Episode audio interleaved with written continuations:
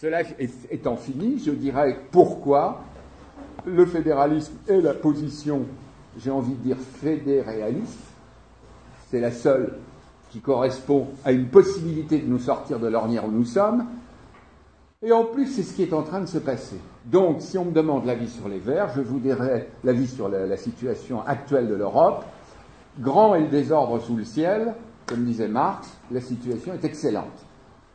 Euh, grand désordre parce qu'on a une ornière institutionnelle considérable avec 27 plus 1 chef d'État et 17 membres de la zone euro, une crise depuis 2008 qui est féroce, qui a menacé, qui a fait vaciller tout l'édifice, euh, un, un étalage tous les jours de l'incapacité de 28 chefs d'État d'arriver à se mettre d'accord, de dégager un intérêt collectif, avec euh, que ce soit l'illustrissime Madame Merkel qui ne pense qu'à ses oignons, les Français qui pensent qu'ils sont le nombril du monde, les Anglais qui n'ont jamais été dans l'Europe sauf pour la torpiller, euh, etc.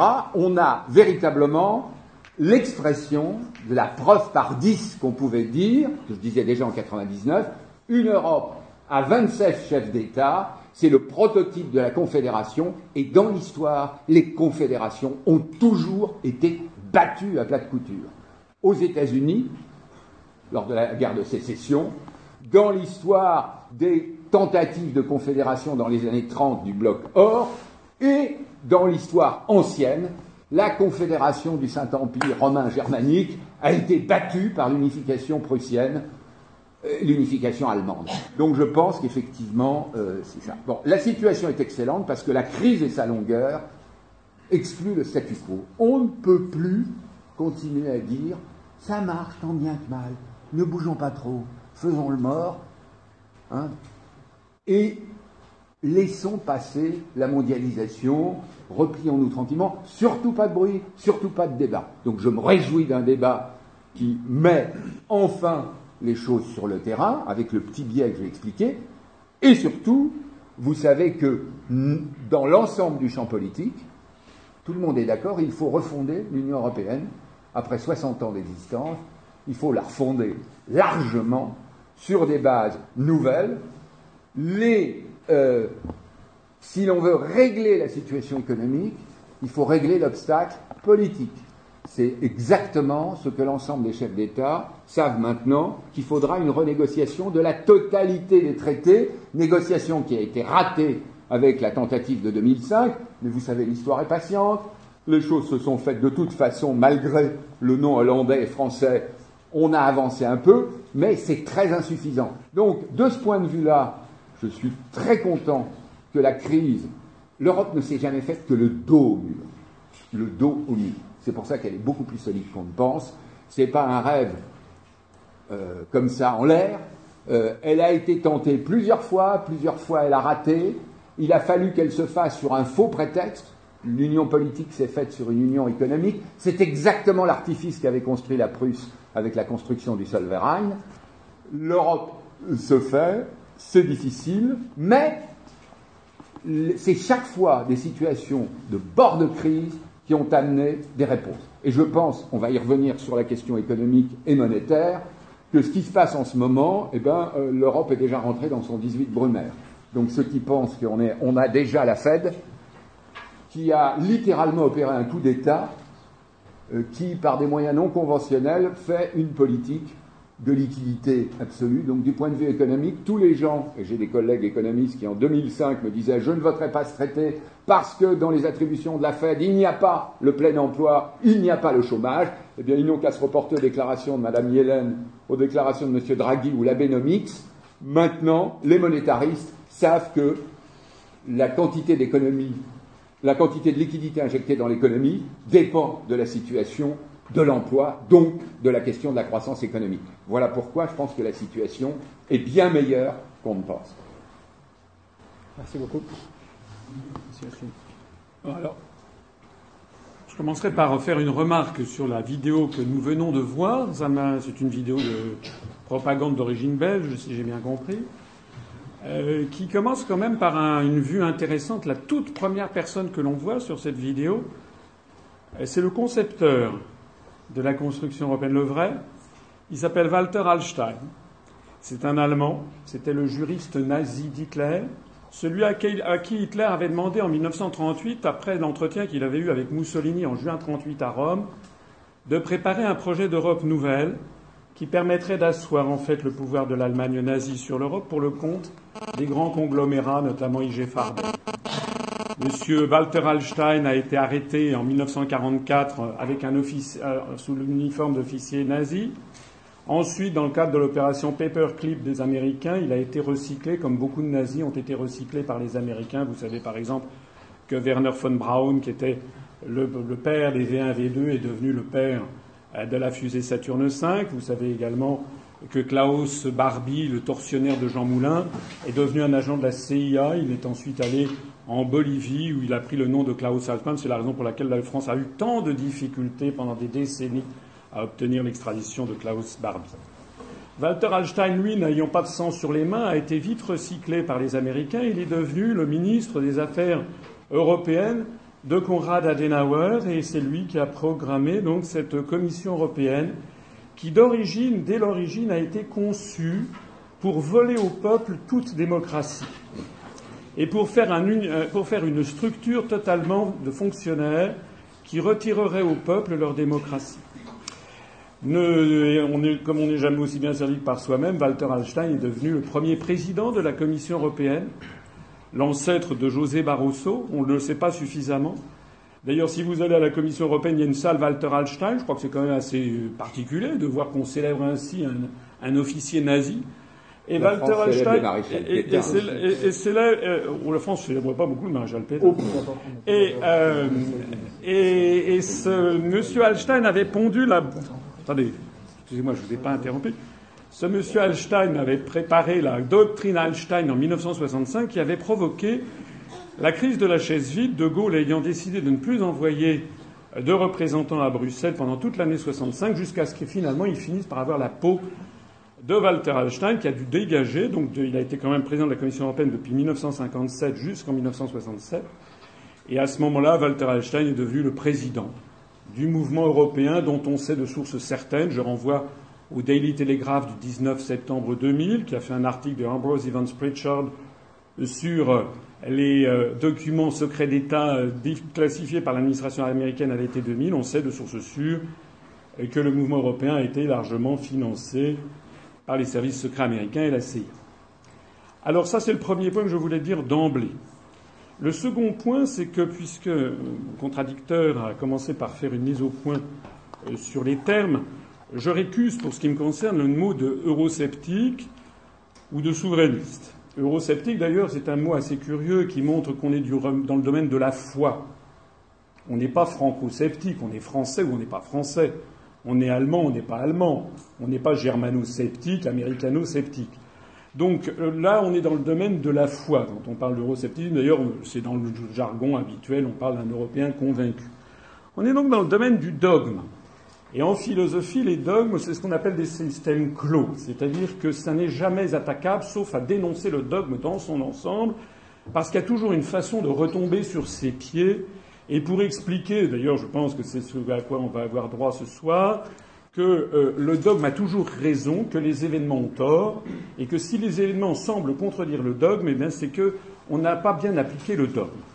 Ça a duré 74 ans, de 1917 à 1991, avec la construction du socialisme. Les promesses les plus mirobolantes avaient été faites, et puis de décennie en décennie, c'était de plus en plus catastrophique. la Pravda en 1930 annonçait que le stade du communisme arriverait en 1960. Khrouchtchev en 1960 disait le stade du communisme, ça sera en 1980. Et puis Andropov en 1980 disait nous sommes face à des phénomènes complexes. Bon. En réalité, tout ceci s'est effondré en 1991 quand les gens se sont rendus compte ben, que finalement le dogme de départ était faux. On a donc un vrai, vrai problème en France. C'est le problème qui est apparu à la Renaissance entre Copernic et Galilée d'un côté et puis l'Église catholique de l'autre. Voilà. Est-ce que, quand on observe des événements qui sont contraires au dogme, euh, on doit donner raison aux événements et donc s'apercevoir que le dogme de départ était faux? Ou bien est-ce qu'on doit considérer que le dogme de départ est de toute façon vrai et donc on fusille ou on met en prison ou on envoie à la Sainte Inquisition euh, ceux qui sont contre le dogme? M. Moulier-Boutan nous dit qu'il se félicite de la crise. Je rappelle, je ne veux pas faire un effet de séance, je rappelle quand même, quand même, que tous les jours en ce moment, il y a 800 Français qui basculent en dessous du seuil de pauvreté. Tous les jours. Je rappelle que depuis 15 ans, nous perdons tous les jours à peu près 7 à 800 emplois industriels. Je rappelle que tous les jours, nous perdons une usine qui ferme. Je rappelle que tous les jours, il y a plus d'un agriculteur qui se suicide en France. Hein. Les chiffres dont je parle, c'est en France. Ce n'est pas au niveau de l'Union européenne. Et s'il se suicide, il y en a à peu près 420 à 450 agriculteurs qui se suicident tous les ans, ce n'est pas pour des peines de cœur uniquement. Donc nous avons affaire à une société qui est en pleine bérésina en France, pour ne pas parler d'ailleurs. Pour ne pas parler d'ailleurs. si l'on prend ce qui se passe en Grèce, en Espagne, au Portugal, en Italie, en Slovénie, et puis également, parlons-en aussi, on va en parler, en Allemagne, parce que le modèle allemand, le fameux modèle allemand que l'on nous fait valoir, c'est quand même que vous, hein. C'est ce qui vous pend au nez. C'est les réformes Hartz 1, Hartz 2, Hartz 3 et Hartz 4. Vous gagnerez 3 euros de l'heure. C'est ça, 5 euros de l'heure. C'est-à-dire moitié moins que le SMIC actuel pour un ouvrier français, pour des jeunes diplômés. C'est de ça qu'il s'agit. Alors si on trouve que c'est formidable, alors même que lorsque les Français avaient voté le traité de Maastricht, on leur avait fait, on leur avait fait un portrait en une prévision extraordinaire sur ce qui allait arriver, en réalité, les Français, comme les autres peuples d'Europe, se sont fait escroquer. Ça arrête de se faire escroquer dans la vie. Si vous vous faites escroquer, c'est que vous avez un vendeur qui vous vend des trucs extraordinaires, puis vous apercevez qu'en fait, il vous a vendu de la camelote, ou qu'il vous a, en a profité pour vous piquer votre portefeuille. Donc la question, c'est de savoir qu'est-ce qu'on fait face à un escroc? Est-ce qu'on continue, comme si de rien n'était, à traiter avec l'escroc, ou bien est-ce que l'on remet tout à plat? Ce que je voudrais dire, c'est que je ne suis pas souverainiste, notre mouvement n'est pas souverainiste, parce que les souverainistes, pour paraphraser ce que disait De Gaulle dans d'autres circonstances, ils ne savent pas ce qu'ils veulent, ils ne veulent pas ce qu'ils savent. Nous, nous sommes, je me flatte d'avoir créé le seul et pour l'instant toujours unique, à part quelques tout petits mouvements, mouvement politique français qui appelle un chat un chat, qui appelle la construction européenne une dictature.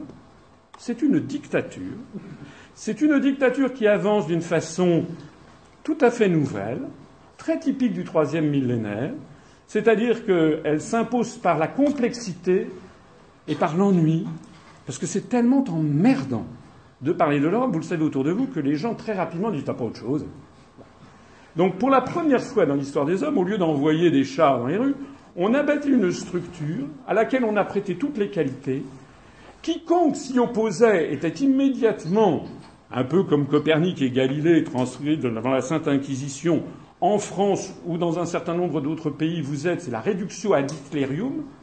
Si vous êtes contre, alors c'est que vous êtes d'extrême droite, donc il n'y a plus de débat. Et c'est d'ailleurs la raison pour laquelle le Front National est constamment médiatisé en France depuis maintenant un tiers de siècle. Il n'est médiatisé qu'à la seule condition que très régulièrement il fasse des dérapages, environ un par trimestre, parce que sinon il ne serait plus médiatisé. Donc c'est la même chose avec Aube Doré en Grèce, avec M. Gerd Wilder aux Pays-Bas. C'est fait exprès. C'est fait que pour que toute critique rationnelle et sensée de cette dictature soit immédiatement pestiférée.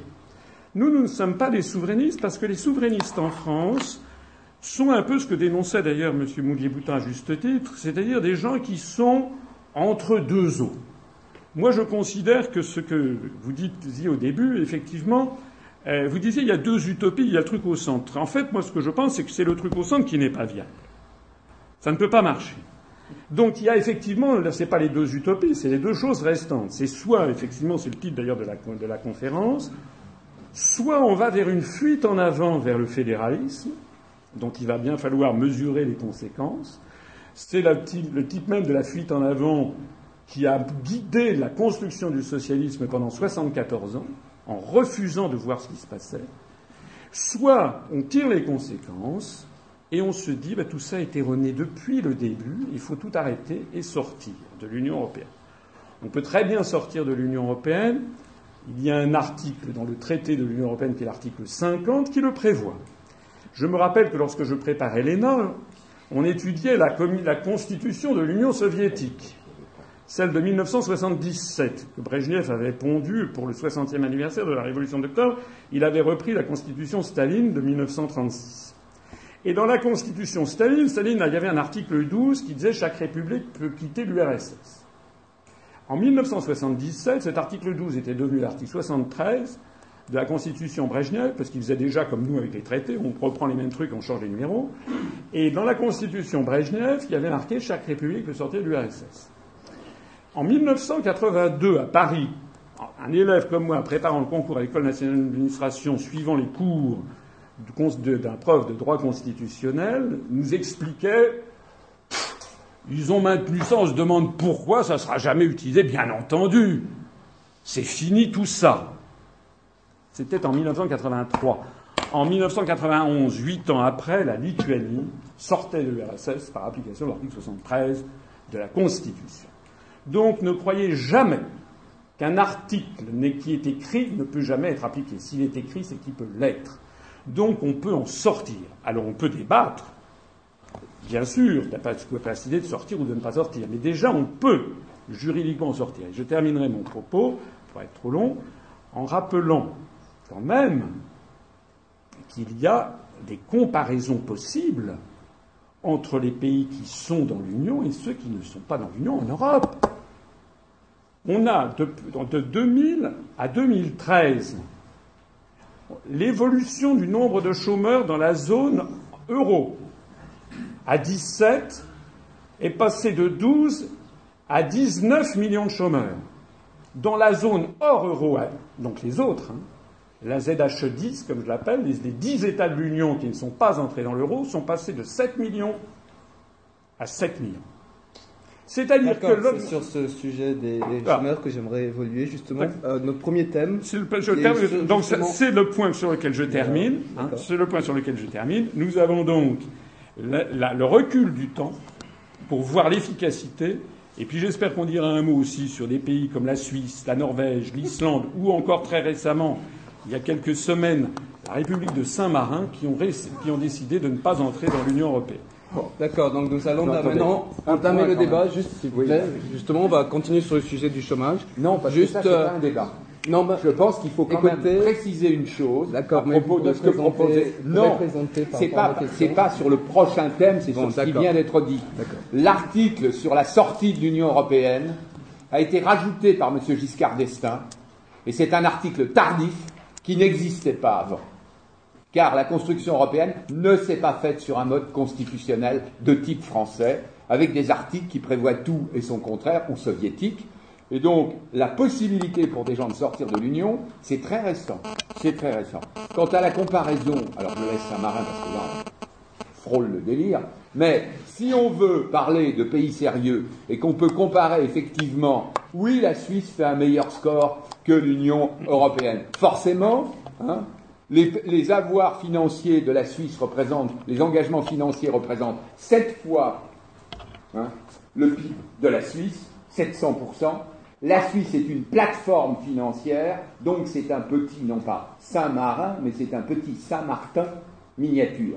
Donc ne parlons pas, en comparant les pays de l'Union, quant aux sept pays qui ne sont pas dans, les dix pays qui ne sont pas dans la zone euro, tout ce que je peux vous dire, c'est que, à, l'exception de la Suède, hein, ils sont tous, ils ne pensent qu'à une chose, c'est à y rentrer, y compris l'Islande d'ailleurs, qui veut rentrer dans l'Union où elle n'était pas. Non, non. D'accord, excusez-moi. Nous voulons aborder votre vision de l'Union européenne, comment ça devrait évoluer. Non pas une analyse de l'Union européenne telle pour que, pour que les débats soient intéressants. Mais ça va, ça va pas que ça. Non, non, mais pour que les débats soient. évoluer. pour que le débat soit intéressant pour le public. On, on, on, discuter de, de l'actualité, on veut discuter plus de l'avenir, quoi. Écoutez, je me, permets de, je me permets de répondre. Mais il voudra répondre. Mais oui, parce que... Non, non, non. Voilà. Je m'arrête. Une autre question. Je me permets quand même de souligner, je, je note, je note parce que j'écoute beaucoup ce qui se dit. Je note que M. Boulier-Boutan, depuis que nous avons commencé, a tapé sur l'Allemagne, Mme Merkel, a tapé sur les Anglais, a tapé sur les Suisses, sur les Français, a tapé sur Saint-Marin, sur les Français. sur les Donc en fait, oui, bien sûr. Mais, donc, c'est ça les fédéralistes. donc en fait, vous, en fait, vous, en fait, vous détestez la réalité. Non. Vous détestez tout le monde. Je mesure la réalité là où elle est. Mais moi, alors que moi, je parle d'un principe. Excusez-moi, mais la République de Saint-Marin vous pouvez rigoler sur la République de Saint-Marin, c'est la plus vieille république du monde. Ce sont 30 000, 30 000 habitants, 30 000 citoyens. Moi, je sais qu'on m'explique toujours la France est beaucoup trop petite dans le monde pour ne pas être dans l'Europe. Bon, je vois que la Suisse, l'Islande, la Norvège, Saint-Marin, l'Andorre, le Liechtenstein ont refusé d'y entrer et tout le monde trouve ça très bien. Je dis simplement que déjà, il y a un problème, un problème de logique. Vous êtes quand même bien d'accord avec moi qu'il y a un, petit problème de logique dans cette affaire. Non, Deuxièmement, je connais l'argument aussi qui compte. On vous avait demandé bon, bah, deuxièmement, 15, 27. Donc nous allons aborder. 32, en tout cas, nous allons continuer le sujet. Ce sera, euh, en fait, le, débat va se concentrer sur cinq thèmes. Donc le premier thème, ça sera plus euh, concernant les acquis sociaux. Le deuxième thème sera à propos sur tout ce qui est économique euh, des systèmes, le système économique européen. En troisième, nous allons essayer de parler de la démocratie en Europe, le fédéralisme et des systèmes de démocratie en Europe.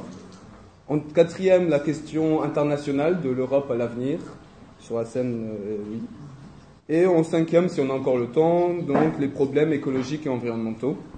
Et donc euh, nous allons maintenant commencer avec euh, cette question dans votre configuration, Monsieur Asselineau.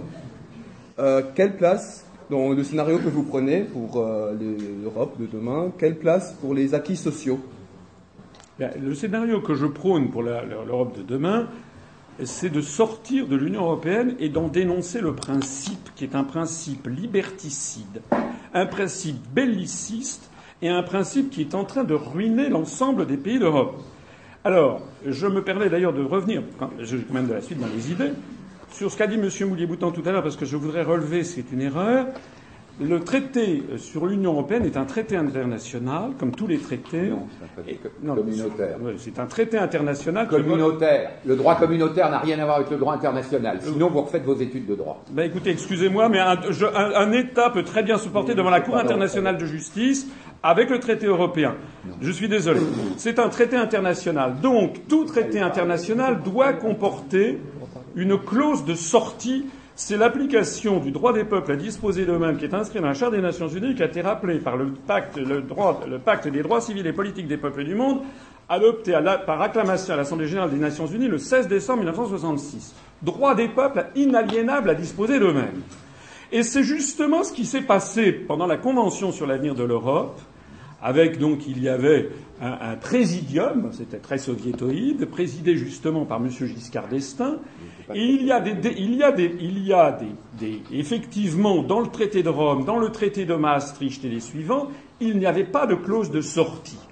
On a d'ailleurs mis en ligne sur notre site internet une déclaration publique de M. Attali qui avait fait publiquement, qui s'était vanté publiquement d'avoir justement interdit de mettre une clause de sortie puisqu'il avait contribué à rédiger le programme. Il dit lui-même c'était pas très, très démocratique, c'est vrai. Bon, donc, le problème qui s'est passé au moment de la Constitution européenne, c'est qu'un certain nombre de juristes, et pas Giscard, c'est des juristes notamment allemands, ont fait valoir que dans l'article 1 bis du projet en question, il est marqué l'Union européenne, sous-entendu, l'Union est fondée sur l'état de droit. Et ils ont fait remarquer que c'était difficile de dire ça pour ensuite, la première chose, piétiner l'état de droit en ne prévoyant pas une clause de sortie dans ce traité international. Voilà. C'est la raison pour laquelle Nolens-Volens, Giscard d'Estaing et les gens du Présidium se sont mis d'accord pour introduire cet article 50 dans les traités pour la possibilité d'une sortie, tout en faisant bien en sorte effectivement que l'on en parle là le moins possible. D'ailleurs, vous, vous, pourrez remarquer qu'à part l'UPR, aucun mouvement politique français, et notamment pas les prétendus euh, anti-européens que sont le Front National ou DLR, ne propose cet article 50 qui est justement la bouée de secours dont nous disposons tous. Je réponds maintenant à votre question.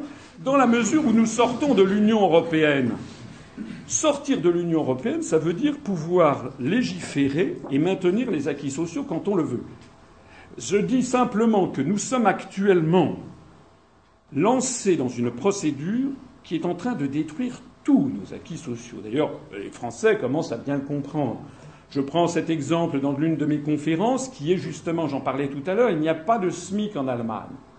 Notamment, il y en a par, certaines branches professionnelles, mais il n'y en a pas dans l'agriculture. Il va être Donc, donc, le problème qui se pose, c'est que si nous sommes dans le cadre d'un marché unique, par exemple en matière d'agriculture, je parlais tout à l'heure, il y avait 450 agriculteurs qui se suicident par an. En matière agricole, la France, pour la première fois depuis Vercingétorix, la France maintenant a été dépassée par l'agriculture allemande. Pourquoi? Ben Parce que au moment, par exemple, de la cueillette des, fruits, les Allemands font venir des, euh, des, travailleurs migrants saisonniers qui viennent de Moldavie, d'Ukraine, etc., et qui sont payés 4 à 5 euros par jour, alors que nous, nous avons un SMIC. Et je suis favorable à ce qu'il y ait un SMIC. Je ne suis pas comme vous euh, de gauche, c'est-à-dire vous, vous êtes sans doute contre le SMIC. Moi, je suis favorable au SMIC. Donc, euh, euh, qui, euh, qui ben oui, parce que vous, vous le, moi je suis favorable. je suis favorable. vraiment qu'on applique le SMIC dans l'agriculture française, oui. dans les travailleurs immigrés oui. et dans les clandestins. Vous voulez que je vous emmène dans une plantation Vous voulez que on, on aille voir avec le FNSEA Non, non, non, non, non. Attendez, là, là, non, non, je ne charrie pas. Non, je ne charrie pas. C'est tellement vrai que c'est tellement vrai que la filière fruits et légumes avait demandé une avait demandé une subvention de la part de la Commission européenne, enfin de l'État français de l'ordre de 220 millions d'euros pour pallier justement ce problème de compétitivité avec l'Allemagne, puisque les, Français, euh, je suis désolé, sont obligés de payer leurs travailleurs. Évidemment, vous me parlez de cas qui sont des cas euh, frauduleux. très importants. ce sont des cas frauduleux. Ce sont des cas frauduleux. Ce dont je parle, d'ailleurs, je ne suis pas favorable à la fraude. Ce sont des cas. Moi, je parle pour l'instant de ce qui n'est pas frauduleux. Je dis actuellement, il y a des réglementations en France. Il y a un SMIC dans l'agriculture, c'est 9 euros de l'heure. C'est deux fois plus que ce que gagne un ouvrier saisonnier en Allemagne. Point. Donc, la filière fruits et légumes avait demandé à Fillon, qui était premier ministre à l'époque, qui est député de la Sarthe, donnez-nous 220 millions d'euros. Fillon a dit oui, sauf que c'était ad référendum de ce qu'allait dire la Commission. La Commission a dit non, c'est une distorsion de concurrence. C'est ça la réalité. C'est-à-dire que sur cet exemple-là, que l'on peut multiplier partout, dans tous les domaines, c'est un alignement sur le moins-disant social, c'est tout. D'ailleurs, je ne suis quand même pas le seul à le dire. C'est d'ailleurs ce qu'avaient dit les gens qui étaient contre le traité de Maastricht. Il se trouve qu'ils l'ont dit en 92, c'est-à-dire il y a 21 ans, il se trouve qu'ils avaient raison. J'ai voté non moi-même à Maastricht, j'avais raison. toute la suite des éléments m'a donné raison.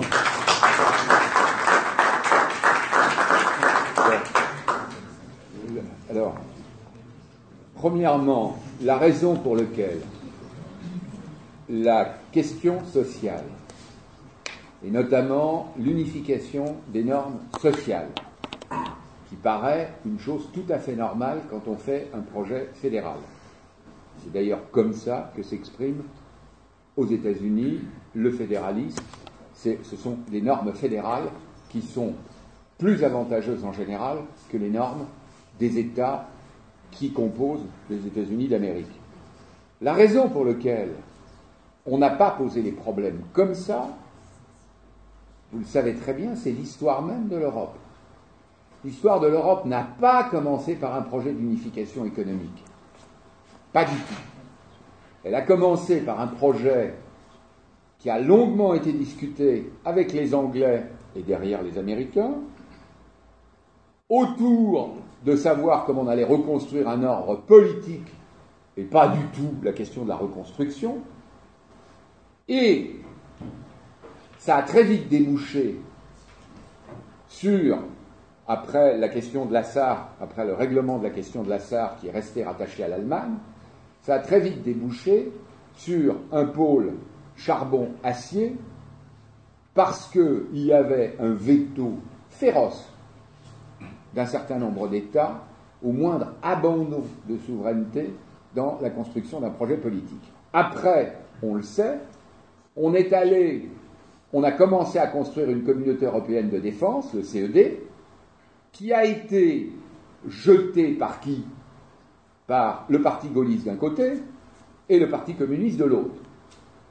L'échec de la CED, qui est venu d'ailleurs du côté français, et pas du côté allemand, a été tel que les fondateurs de l'Europe, dont je pense qu'à côté, je suis étonné, bien sûr, que la commission Hallstein euh, ait été mis en avant comme si l'Europe c'était Hallstein, la commission Hallstein. L'Europe c'est aussi Jean Monnet, c'est aussi Briand, c'est aussi Stresemann, enfin, c'est quelque chose d'assez euh, plus, intéressant. Et euh, les fondateurs de l'Europe se sont dit que s'ils présentaient un projet d'unification politique, jamais, au grand, jamais, celui-ci ne verrait le jour, parce que la première chose que les États-nations ont voulu faire, c'est désinguer tout ce qui pouvait aboutir à un abandon de souveraineté. Alors, on a fait le traité de Rome, qui est un pis-aller.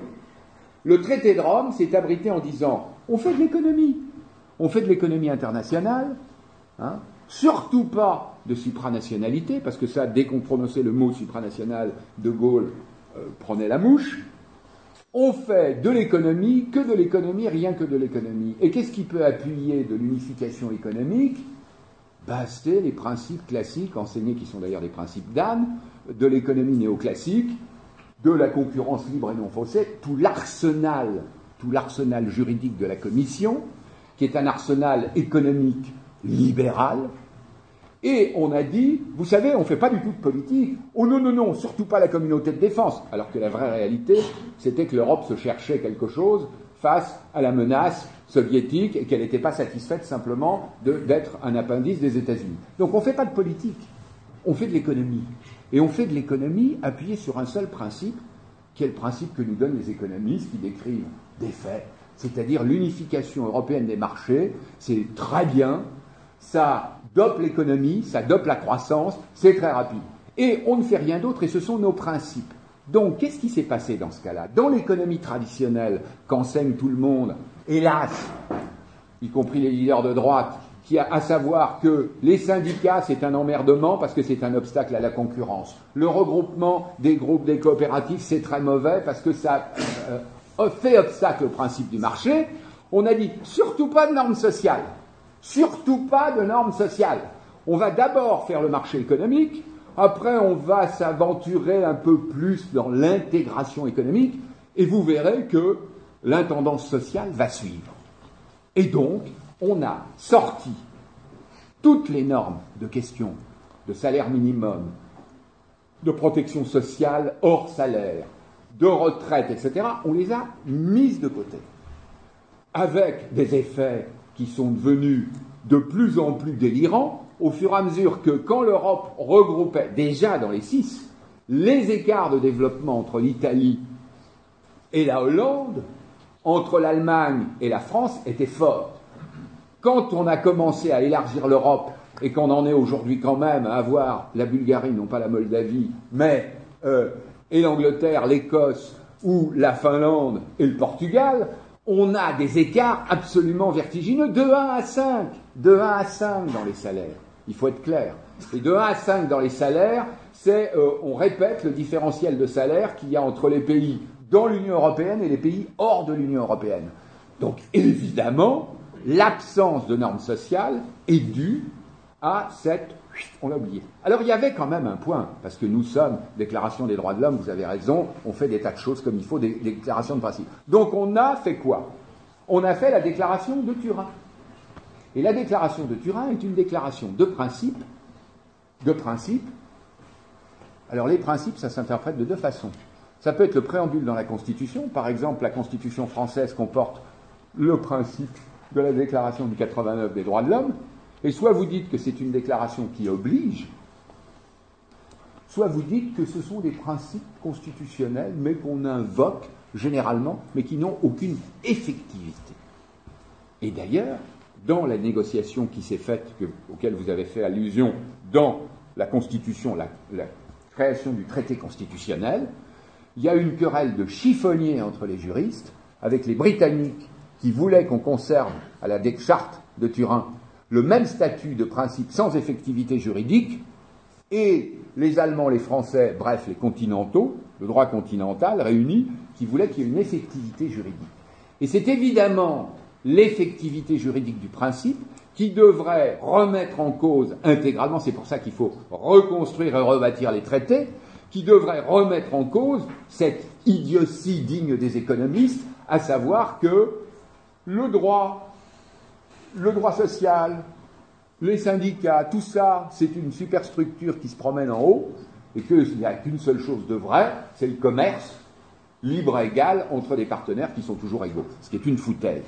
Donc, en réalité, cette position est intenable, et d'ailleurs, et d'ailleurs, vous évoquiez le fait que l'Union européenne est la ruine totale je vous laisse la responsabilité, parce que si vous prenez le PIB et l'accroissement du PIB dans les 60 ans de l'Union, le rattrapage des pays qui étaient partis de très loin, bon, mais vous voyez, il y a même une intégration considérable, malgré les abîmes de différences de droits sociaux. quand vous regardez progressivement qu'est-ce qui se passe, ben, notamment l'Allemagne, la toute-puissante Allemagne, hein, le sujet de la discussion de la coalition, de la grande coalition entre les socialistes et les démocrates chrétiens, c'est quoi? C'est précisément la question du salaire minimum et d'un salaire minimum général et décrété. Et le patronat allemand, c'est pas une histoire, c'est pas de la foutaise, puisque le patronat allemand dit que si on applique le salaire minimum, il y a un million et demi d'emplois allemands qui vont valser, et donc d'ailleurs que les performances économiques de l'Allemagne en termes de chômage seront brutalement diminuées et qu'on sera à peu près dans la situation de la France. Et ça, c'est à pas au nez parce que les Allemands vont devoir appliquer un salaire minimum. Mais il y a aussi autre chose dont il faut s'occuper. Parce que le salaire minimum, c'est la vision française qui date de Mathusalem. Le salaire minimum ne règle pas le travail informel. Le salaire minimum ne règle pas quantité de choses qui se passent sur le marché du travail, le marché du travail flexible que nous vante l'OCDE toute la journée et le FMI. Et là, il y a des mesures de protection des salariés, des mesures de protection du revenu qui sont beaucoup plus importantes et sur lesquelles on peut faire des propositions, mais de type fédéral. Par exemple, vous savez très bien qu'un SMIC, la question d'un SMIC, on a évoqué le niveau français, le niveau allemand, évidemment, à 6,50 euros et bas, mais c'est évident qu'on ne peut pas mettre en Roumanie le SMIC à ce niveau-là, si on compare le PIB, la hauteur du PIB. Donc il faut qu'il y ait un SMIC européen qui est pondéré par la taille du PIB, l'importance du PIB par habitant selon les choses. Ce sont des choses très simples, comme il peut y avoir une homogénéisation des charges, une homogénéisation des taxes. Qui est-ce qui a refusé ça, le paradoxe? Et vous avez raison sur la question du nivelage par le bas. Tant qu'on reste dans le principe de l'économie non faussée, de la concurrence non faussée. Qui a refusé Vous savez quels étaient les plus grands adversaires de l'Europe sociale C'est le Danemark, qui a le taux de prélèvement obligatoire le plus élevé du monde et qui a un système de protection sociale certainement un des meilleurs, à côté duquel le nôtre c'est du pipi pour les petits chats. Pourquoi il a refusé? Parce que le Danemark, tout petit pays, s'est dit, si on prend une moyenne européenne et qu'on l'applique comme norme, ça va constituer une dégringolade pour nous, qui sommes au fond les plus riches. Et c'est un problème que vous avez dans toute structure fédérale, que évidemment, il y a les riches, il y a les régions riches et il y a les régions pauvres. Il y a les Neuilly, il y a les Bobigny. Le Danemark, c'est le Neuilly de l'Europe. Et c'est évidemment pas la Grèce qui est le Neuilly. Alors, et la France se situe entre les deux, en poids moyen. Donc je pense que sur ces questions sociales, la poire est mûre. On peut la faire tomber. On peut demander des tas de choses. Alors, vous, me citez l'exemple de l'agriculture. Quelle catastrophe, quelle catastrophe l'agriculture. L'agriculture fonctionne, nous le savons, moi j'ai fait des recherches sur les migrations, les clandestins, etc. pendant très longtemps l'agriculture française, comme l'agriculture allemande et les abattages allemands, fonctionnent sur ou de la main-d'œuvre officiellement importée à 3,5 euros de l'heure, hein, ou de la main-d'œuvre qui n'existe même pas, qui se rue sur l'Europe. Et vous les voyez, pourquoi croyez-vous que les gens y débarquent dans le sud de l'Italie, en Grèce et tout, en venant de toutes les régions de toute l'Afrique? Mais c'est parce qu'ils trouvent du boulot où? Ils trouvent du boulot dans l'agriculture. Vous croyez que cette agriculture déclare les droits, qu'elle déclare qu'elle fonctionne avec des fiches de salaire et des trucs? Non. Il y a à peu près un quart de l'agriculture qui est pourrie jusqu'à l'os, à la moelle. Mais c'est Rassurez-vous, les services, etc., c'est la même chose. Donc, le... Schengen, ça, faut pas, faut pas dire le contraire. Schengen, c'est l'Europe, c'est la circulation. Quoi? Schengen? Mais non, Schengen s'oppose. Mais non, le, la, la, carte de travail et de séjour, ça date de bien avant. Oui, mais la libre circulation entre pays européens, c'est Schengen. Donc, si les clandestins comme en Italie, évidemment qu'ils vont en France. Ah, ah, ah, parce que vous êtes pour, la, pour, la, pour le restreindre la circulation. Non, faut le maîtriser, ah on peut garder les questions publiques pour plus tard, parce que mais fait déjà deux si on commence à plusieurs. Elle, est, elle est jugulée, elle est jugulée cette circulation, juste ce qu'il faut pour que les employeurs puissent avoir des, un, un, volant de, de, travailleurs sans papier. Rassurez-vous, elle est bien contrôlée. on va écouter l'avis de M. Asselineau sur la question et, et, aussi au passage passer à la question économique, oui, l'évolution. Oui, sur, la, question, sur, la question, sur la question agricole. Sur la question agricole, je voudrais quand même rappeler que nous avons quand même 40% des, paysans français qui gagnent moins que le SMIC. Et c'est la raison pour laquelle nous sommes en train d'assister à la disparition de l'agriculture en France, pour ne plus avoir à terme, d'ici 30 euh, ans, qu'environ peut-être 200 000 exploitants agricoles avec des exploitations de type Oklahoma ou Saskatchewan. C'est ça l'objectif des traités européens. J'explique tout ça, c'est l'article 39 du traité sur le fonctionnement de l'Union européenne qui pousse qui met l'agriculture des pays d'Europe en, choc frontal avec les agriculteurs de tous les pays du monde. C'est la raison pour laquelle, effectivement, il y en a peut-être 25% qui ont recours à du travail au noir, ce qui n'est certainement pas bien, mais enfin, de toute façon, ils se suicident, même avec ça, parce qu'ils sont mis dans une situation qui n'est pas, viable économiquement. Je ne voudrais pas relancer trop parce qu'on a d'autres sujets, mais je voudrais quand même relever un truc sur lequel j'insiste dans le tour de passe-passe sémantique et dans le débat qui a lieu, M. Moulier-Boutan dit on a fait ci, on s'est trompé là, on a mis de côté ceci, on a ci. N'acceptez jamais hein, dans un débat le on. Parce que le on, ça ne veut rien dire. Ça veut dire les États. Non, ça veut dire ça. les États. ça Avec l'excuse qu'ils étaient, ils étaient couverts par Bruxelles. Oui, ça veut dire, ça veut dire que je voudrais rappeler, il y, a un, il y, a un, grand principe de droit. Et notamment les énarques. Il y a un grand, dans des énarques, il y en a que dans un, il y en a que dans un seul, euh, dans un seul État. Rassurez-vous. Bon, bon, bon, continuons. Mais en France, en tout cas, ils sont très responsables de la politique agricole. Euh, rassurez-vous. Le, le, franchement, je suis un peu surpris de ce niveau, du niveau du débat. Oh, le, le, Vous l'avez placé très haut en commençant sur Einstein et les nazis. Ben oui, c'est pourtant. On va continuer sur. C'est pourtant la vérité. Walter Hallstein était oh, bien le juriste. Mais si, on va si, si, discuter de cela. Napoléon a été cela, s'il vous plaît. Non, non, mais attendez. S'il vous plaît. Non, non, c'est quand même très important. Hallstein n'était pas membre du parti nazi. Il n'était pas officier nazi, comme vous l'avez dit. Non. Il était officier dans S'il vous plaît, s'il vous plaît, on va continuer. On a, on a, on a, je montre dans une, je montre dans une, je montre dans une, je montre dans une, je montre, je, je, montre dans une, je montre dans une de mes conférences les scans de, de, ces papiers à l'université de Rostock où il dit qu'il est membre en effet du Parti national socialiste. Donc ce n'est pas vrai ce que vous dites. Deuxièmement, ce que je voudrais dire. S'il vous plaît, on pas discuter de la situation actuelle, on veut discuter de quel. Ce que je voudrais dire. à l'avenir vous voyez. Voilà. Avec, ce que je voudrais dire, c'est qu'il n'est pas possible d'avoir. Non, c'est vous qui Je peux vous montrer. Restez, restez, ne partez pas. Vous partez sur chaque contre-vérité énoncée. Ça n'est pas une contre-vérité, c'est la réalité. On va pas discuter de la vérité, on va jamais connaître la vérité. C'est la réalité. Qu'elle soit choquante peut-être, c'est quand même la réalité. Voilà. Discuter plutôt de votre vision.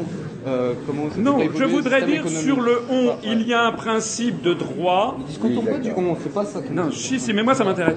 Il y a un discours, il y a, il y a, un, il y a un principe de droit dans le Code civil qui est l'article 1119. On ne stipule pas pour autrui. C'est-à-dire que la construction européenne, elle est fondée sur la, le, le, choc de 12, 6, 9, 12, 15, 20, 25, 27, maintenant 28 États qui sont tous, qui ont tous des intérêts nationaux divergents. Et ça a été fait pour parce que la, structure qui est derrière, qui a poussé tout ceci, ce sont les États-Unis d'Amérique, qui ont, depuis le début, et qui en demandent l'entrée de nouveaux États. Le discours de M. Bush à l'université de 2001, mais je présenterai à monsieur toutes les références, il a qu'à aller voir d'ailleurs les conférences, il y a même les scans. Le discours de M. Bush en 2001, c'est lui qui a exigé que les dix États de l'Est entrent d'abord dans l'OTAN, puis dans l'Union européenne. L'objectif poursuivi, c'est d'avoir un système auto-bloquant avec des intérêts nationaux qui sont tellement proliférants et antagonistes que seule, la, grande puissance et sous laquelle se range la majorité des États peuvent piloter l'affaire. Au passage, ce n'est pas moi qui le dis, c'était le 10, c'était l'analyse qu'avait faite dès le 15 mai 1962 Charles de Gaulle dans sa conférence de presse, où il disait justement ça, et c'était génial parce qu'à l'époque il n'y avait que six États, il avait dit justement comment on ne pourrait pas obliger les États à avoir une politique qui n'est pas la leur, il faudrait un fédérateur extérieur qui ne serait pas européen. Il avait dénoncé ça. Ça avait d'ailleurs provoqué. Mais vous pouvez rire, je vois pas ce que ça a de drôle. ça avait provoqué. Ça...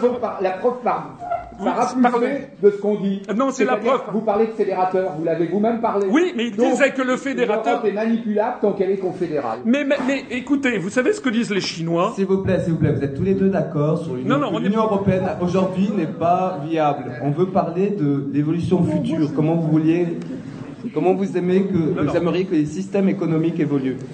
Je, nous ne sommes pas d'accord. Je, sur ce sujet, monsieur. Non, si vous êtes d'accord, grosso modo, que tel que l'Union européenne est aujourd'hui, que ce n'est pas bon. Non, en tout cas, on ne peut pas parler du passé, on peut pas voilà, qu'elle va être refondée. Il serait important qu'elle Maintenant, nous voulons discuter de quelle, comment, comment voulez-vous voir cette refondation Mais il n'est pas du tout question de la refonder, puisque ça ne peut pas marcher.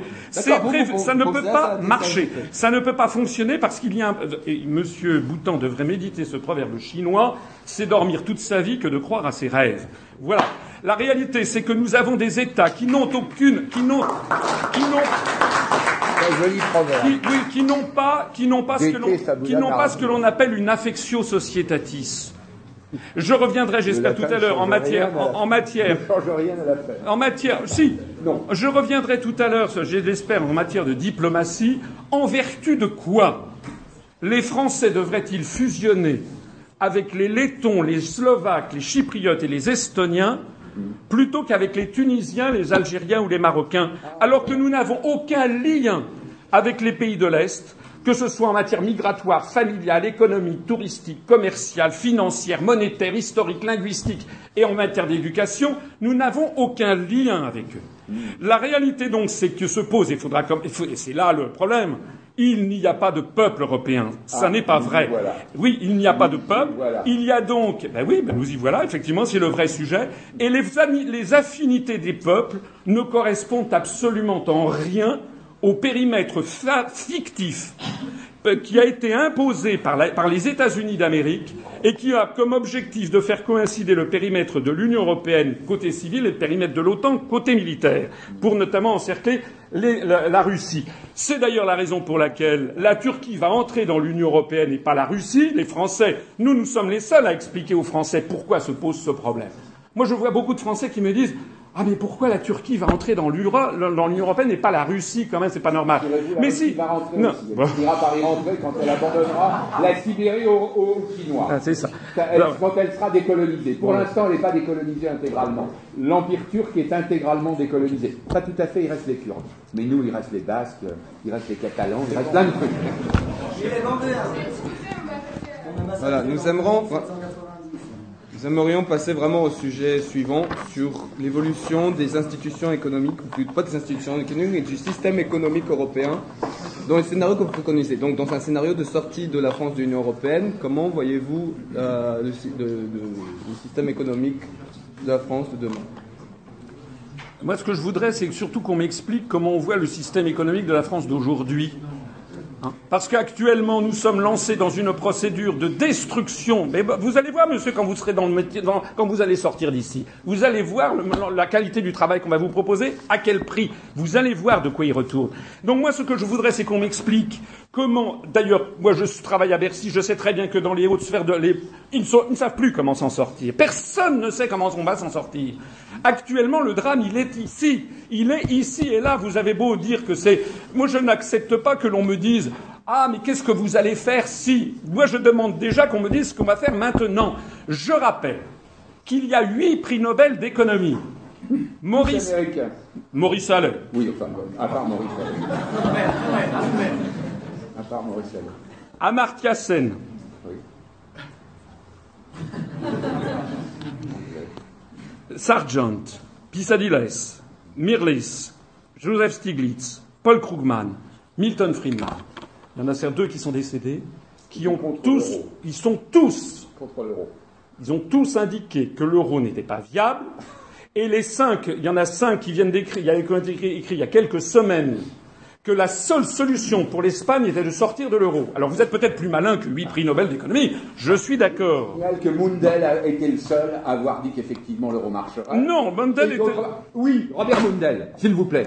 Oui, la théorie des zones monétaires optimales. Oui, non, mais vous savez, la théorie des zones monétaires optimales, il est le seul des prix Nobel euh, canadiens, puisqu'il est canadien et américain, du continent nord-américain, à avoir parié que l'euro marcherait. Vous savez pourquoi ce qu'il a dit Il a dit parce que lorsque je fais faire des travaux dans ma maison du Périgord, je veux pouvoir oh. avoir des employés venus du, de Pologne. il l'a dit, on a des déclarations. Mais, enfin, vous, vous plaisantez. Non, je ne plaisante pas, il l'a dit. Quand, on parle, quand, on, parle de la raison pour laquelle l'euro serait viable ou pas viable, hein, vous omettez de dire que la question d'une politique monétaire unifiée, sans politique budgétaire et tirée avec une parité très haute, pourquoi elle est tirée par la parité très haute? Parce que il n'y a pas de possibilité pour la BCE d'émettre des eurobonds. Évidemment, ça crée des problèmes et des désajustements quand la conjoncture est mauvaise, ce qui vient de se passer depuis la crise de 2008. Mais ça, c'est en ce sens, ça ne veut pas dire que par essence, l'euro est condamné, est idiot. Ça veut dire que c'est un pas vers l'unification, exactement comme le Solverein et la création de la monnaie allemande qui a unifié l'Allemagne, à la différence de l'Autriche, à condition qu'on continue dans la voie de fédéraliser l'Europe avec un budget propre européen avec des décisions qui sont prises de façon démocratique dans l'ensemble, et ça suppose des sacrifices et des, de tous les côtés. Hein. des sacrifices au sens qu'on ne peut pas avoir tous les ports, on ne peut pas avoir toute la construction navale. On a, pour l'Airbus, on a eu un bout de l'Airbus à Toulouse, les Allemands en ont eu une autre à Hambourg, etc. Et que la réorganisation du tissu productif européen ne va pas se faire en gardant intégralement tout ce qu'il y a en France, en disant aux autres, démerdez-vous. Non, ça, ça marche pas comme ça. Et quand vous dites qu'on est dans une situation désastreuse, mais je suis presque d'accord avec vous, sur le fait que les raisons de cette situation désastreuse, c'est que, et c'est une vérité terrible à entendre pour les gens qui ont conçu et qui ne pensent que à travers les lunettes de l'État-nation, c'est que l'État-nation a cessé d'être la bonne fenêtre pour réguler l'économie d'une zone de 500 millions d'habitants qui est la plus riche du monde. L'État-nation, vous savez, les Français, quand on a dit qu'il faut supprimer le département, hein, quand M. Attali a prononcé ça, ça a été une levée de bouclier. Aujourd'hui, il y a 63% des Français qui pensent qu'il faut supprimer le département. Les 36 000 communes, il y en a 9 000 en Allemagne. On a dit quelle horreur, on va faire disparaître les communes, etc. Petit à petit, on se rend compte que c'est un truc invraisemblable qu'on ait 36 700 communes dans le monde de la mondialisation, quand je vous rappelle, euh, Paris est une poussière à côté de Shanghai, etc. Et quand on a dit qu'il fallait modifier un certain nombre de points cruciaux, comme ce qui est en train d'émerger, à savoir que les régions aient un pouvoir fédéral européen, c'est exactement ce qui s'est passé au Moyen Âge, quand l'État-nation a émergé, les cités libres ont émergé face à la féodalité.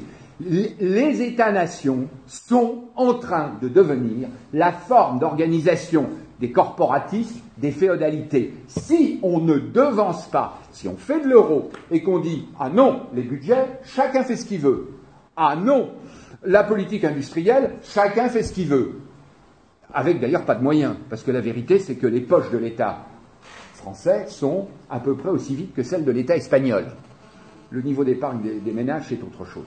Si on fait ça, évidemment qu'on crée une contrainte terrible, que l'euro fort profite à ceux qui ont su se spécialiser vers le haut de gamme, ce que font les Allemands avec application depuis 70 ans, depuis la fin de la guerre, ce qu'ils ont aussi fait en Allemagne de l'Est, parce qu'ils ont des politiques industrielles. Ils sont peut-être officiellement sociaux-libéraux de marché et des clopinettes sur le 1, mais nous qui sommes officiellement des planistes, des planificateurs, on est plus libéral que le plus libéral des Américains. C'est ce que vous diront tous les gens qui regardent la politique industrielle.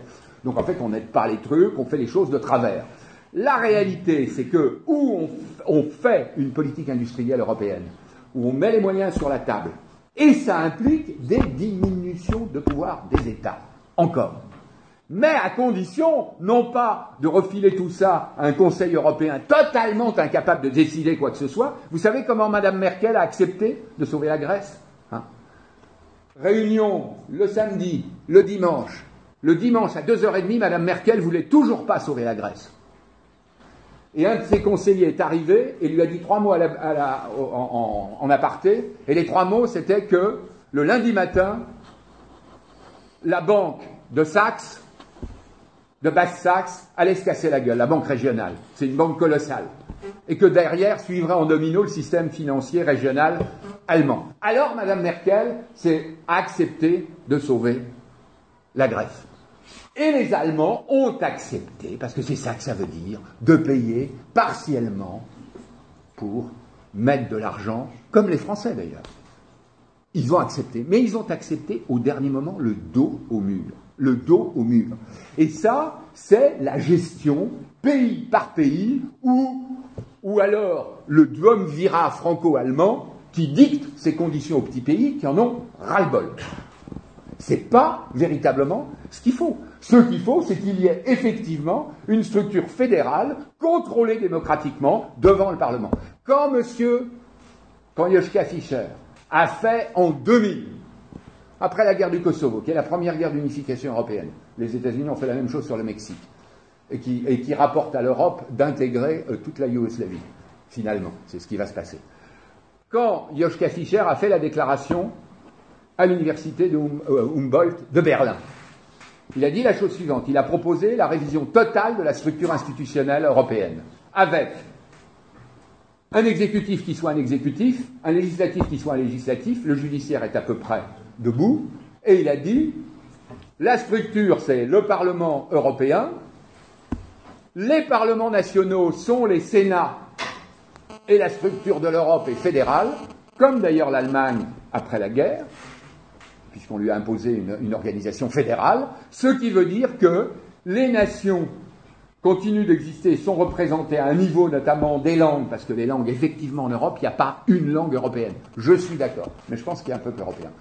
Et une commission qui devient une administration, et un exécutif qui devient avec un président, avec un, et pas la comédie que nous avons actuellement de Madame Ashton, ministre des Affaires étrangères, et de Monsieur Van Rompuy, dont tout le monde se tamponne le coquillard. Quand il a proposé ça, hein, qui était une vision très très nette de l'Europe, qui était une proposition politique, vous savez ce que notre bon président Chirac a dit? Il a envoyé valdinguer. C'est-à-dire qu'avant, c'était les Français qui faisaient des propositions politiques et les Allemands qui disaient combien ça coûte. Maintenant, c'est les Allemands qui font des propositions politiques et les Français disent Ah oui, mais alors combien vous allez mettre et nous, combien ça va nous coûter? On, monde, on vit le monde à l'envers. La reprise d'une constitution européenne normale, avec des pouvoirs législatifs, la séparation des pouvoirs, une responsabilité parlementaire, un vrai budget, un vrai budget, 10% du PIB de l'Union. Commençons par 5, pour l'instant il est euh, epsilonesque. Ça, ça donne des moyens, on peut faire quelque chose, y compris pour l'Europe de la défense. Vous savez qu'on n'a même pas le moyen de se payer une armée, un porte-avions, des avions, c'est fini, on n'a plus l'argent. On n'a plus l'argent, comment on a l'argent autrement? On a l'argent mutualisant. On a commencé à le faire un peu avec la Grande-Bretagne, on a commencé à le faire avec la Bundeswehr, et qu'est-ce qu'on fait? On rapatrie le, corps d'armée parce qu'on n'a plus de quoi payer. Mais c'est ça la réalité des nations. Les États-nations sont dans la purée de poids. Et pourquoi ils sont dans la purée de poids Parce que la structure confédérale de l'Europe, actuellement, heureusement, elle est déjà en voie d'être renvoyée par le 18 Brumaire de la, de Banque Centrale Européenne, fait que les États-nations continuent à s'empailler, comme si on était dans une Europe de croissance avec 6% de croissance par an, comme si l'intégration des nouveaux membres irait de demain, et dès qu'il y a une décision à prendre, c'est l'intérêt de chacun qui reprend le dessus, et donc il se dégage jamais d'intérêt général. Il se dégage jamais d'intérêt fédéral. Et c'est ça, et c'est ce système-là qui est nocif. L'euro dans un système confédéral, si vous voulez, on a tous les inconvénients d'une monnaie forte, exigeante, qui suppose une économie musclée à l'allemande, enfin, avec du dualisme, je suis d'accord avec vous, c'est-à-dire 25% de pauvres. Euh, la France est un des rares pays qui a échappé. Donc, c'est ça qu'il faut faire. C'est ça qu'il faut modifier. C'est pas du tout de commencer à dire on sort et puis on fait quoi? Ben moi, je, je me demande qu'est-ce qu'on fait quand on sort? Le lendemain matin du jour où vous sortez, vous faites quoi? D'accord. On laisse Monsieur. De combien est d'évaluer le franc Pendant quelques minutes et puis on passera au sujet de la géopolitique internationale. On laisse Oui, alors. 30 Quelques minutes. 85 si la France sort de l'euro, le lendemain matin, c'est 85%. Comme c'est l'économie la plus exposée de toute l'Europe, la plus multinationalisée, les, entreprises du CAC 40 dont nous nous enorgueillons sont entre les mains des fonds de pension américains. Ouh, fais-moi peur. Non, ça fait 30 ans que ça dure vos histoires. Non, mais ça, dure, c'est la vérité. 70% de l'emploi en dehors de la. En tout à l'heure, tout à l'heure, tout à l'heure. Non, mais attendez, euh, il y a eu. Non, non, mais, non, mais, non, non, attendez, je sais ce que je fais. Soyons sérieux, soyons sérieux, soyons sérieux. S'agissant de la sortie de l'euro, il y a une note, un dossier qui a été fait par Natixis, qui a été publié le 12 juillet. Avec la perspicacité. On va parler encore quelques minutes sur mais attendez, moi, la, différence, la différence entre moi et vous, c'est que moi, je donne mes sources. Vous, vous nous lancez des trucs sans aucune source. Bon, alors, le... comment S'il vous plaît. voir votre conférence, vous ne mettez pas qu'il était membre du parti que... Si, ben, écoutez, je sais quand même ce que je dis. Bon. Ah, monsieur, s'il vous plaît, s'il vous plaît. Le 12 juillet, le 12, le 12 juillet, ça, ça, ça, le 12 juillet 2012. Vous vous prenez pourquoi au juste d'ailleurs? Non mais il arrête. Non mais s'il vous plaît. Il y, aura tout à l'heure un débat avec la salle. Vous vous prenez pourquoi? Ben, il conteste l'autorité. Vous avez affirmé vos non, non, parce que il y aura, il y aura un, il y aura un débat tout à l'heure. S'il vous plaît. Donc ça suffit. S'il vous plaît, s'il vous plaît. Et pour une fois d'ailleurs, monsieur, vous plaît, silence pour une fois d'ailleurs, comme enfin on entend un discours différent de ce qu'on entend sur TF1 du matin au soir et sur tous les grands médias français, la, la, parole que je porte est une parole qui n'existe sur aucun média. C'est encore trop pour vous, monsieur? S'il vous plaît. Alors, je voudrais revenir sur Natixis. Il y a une note qui a été faite le 12, un qui a été fait le 12 juillet 2012 par M. Patrick Artus, qui est un des grands économistes français, à partir du système Target 2 notamment et des différences, puisque vous savez qu'il n'y a pas de monnaie unique en Europe, c'est une monnaie commune, il y a un système européen de banque centrale et toutes les banques centrales ont été maintenues. Eh bien, parce que ça aussi, ça fait partie, on entend des gens qui disent n'importe quoi, il n'y a pas de monnaie unique en Europe, c'est une monnaie commune avec des banques centrales et quand vous avez de l'argent sur un compte en courant en France, c'est une créance sur la Banque de France, si vous le transférez en Allemagne, ça devient une créance sur la Bundesbank. Monsieur Patrick Artus a fait une note qui a été publiée le 12 juillet 2012 qui, qui anticipait à partir, ils ont, fait, ils ont fait tourner leur modèle économétrique que si nous sortions de l'euro, le franc perdrait par rapport au cours pivot actuel vis-à-vis du dollar un tout petit 2%. J'espère que ce sera plus. Il faudrait qu'il perde en gros environ 30% pour retrouver la compétitivité externe de l'économie française. Et le même, la même étude montrait que le marque gagnerait environ 20%, le florin, le nouveau florin gagnerait 16%, le, le, le, le franc belge perdrait 8%, etc. C'est normal d'ailleurs. Il s'agit de retrouver, vous savez, nous sommes exactement dans, le, dans un système de tremblement de terre. C'est quoi un tremblement de terre? C'est qu'il y a des forces tectoniques qui poussent une plaque contre l'autre, qui résistent, qui résistent, et puis d'un seul coup, ça lâche. Et bien là, c'est exactement ça. Depuis 1999, les taux de change des parités monétaires entre les différents États de la zone euro ont été bloqués de façon irrévocable, disent les traités. Le problème, c'est qu'on a beau dire c'est de façon irrévocable, il n'en demeure pas moins que ce ne sont pas les mêmes peuples, ils n'ont pas les mêmes traditions syndicales, ils n'ont pas le même sous-jacent d'inflation, ils n'ont pas la même évolution de la compétitivité. Alors on peut dire Yaka, Faucon, c'est pas bien, on devrait si, etc. Le problème, c'est que la politique sait faire avec les réalités. Vous ne transformerez pas les Grecs en Allemands, ça n'est pas possible. Sauf à vouloir verser dans une folie qui est la folie des fédéralistes européistes qui ne refusent de voir cela. Alors tant qu'on est dans ce système, effectivement, on est en train de détruire l'industrie en France, en Italie, en Grèce, etc., parce que nous avons une monnaie qui est trop forte par rapport à la compétitivité intrinsèque de notre économie.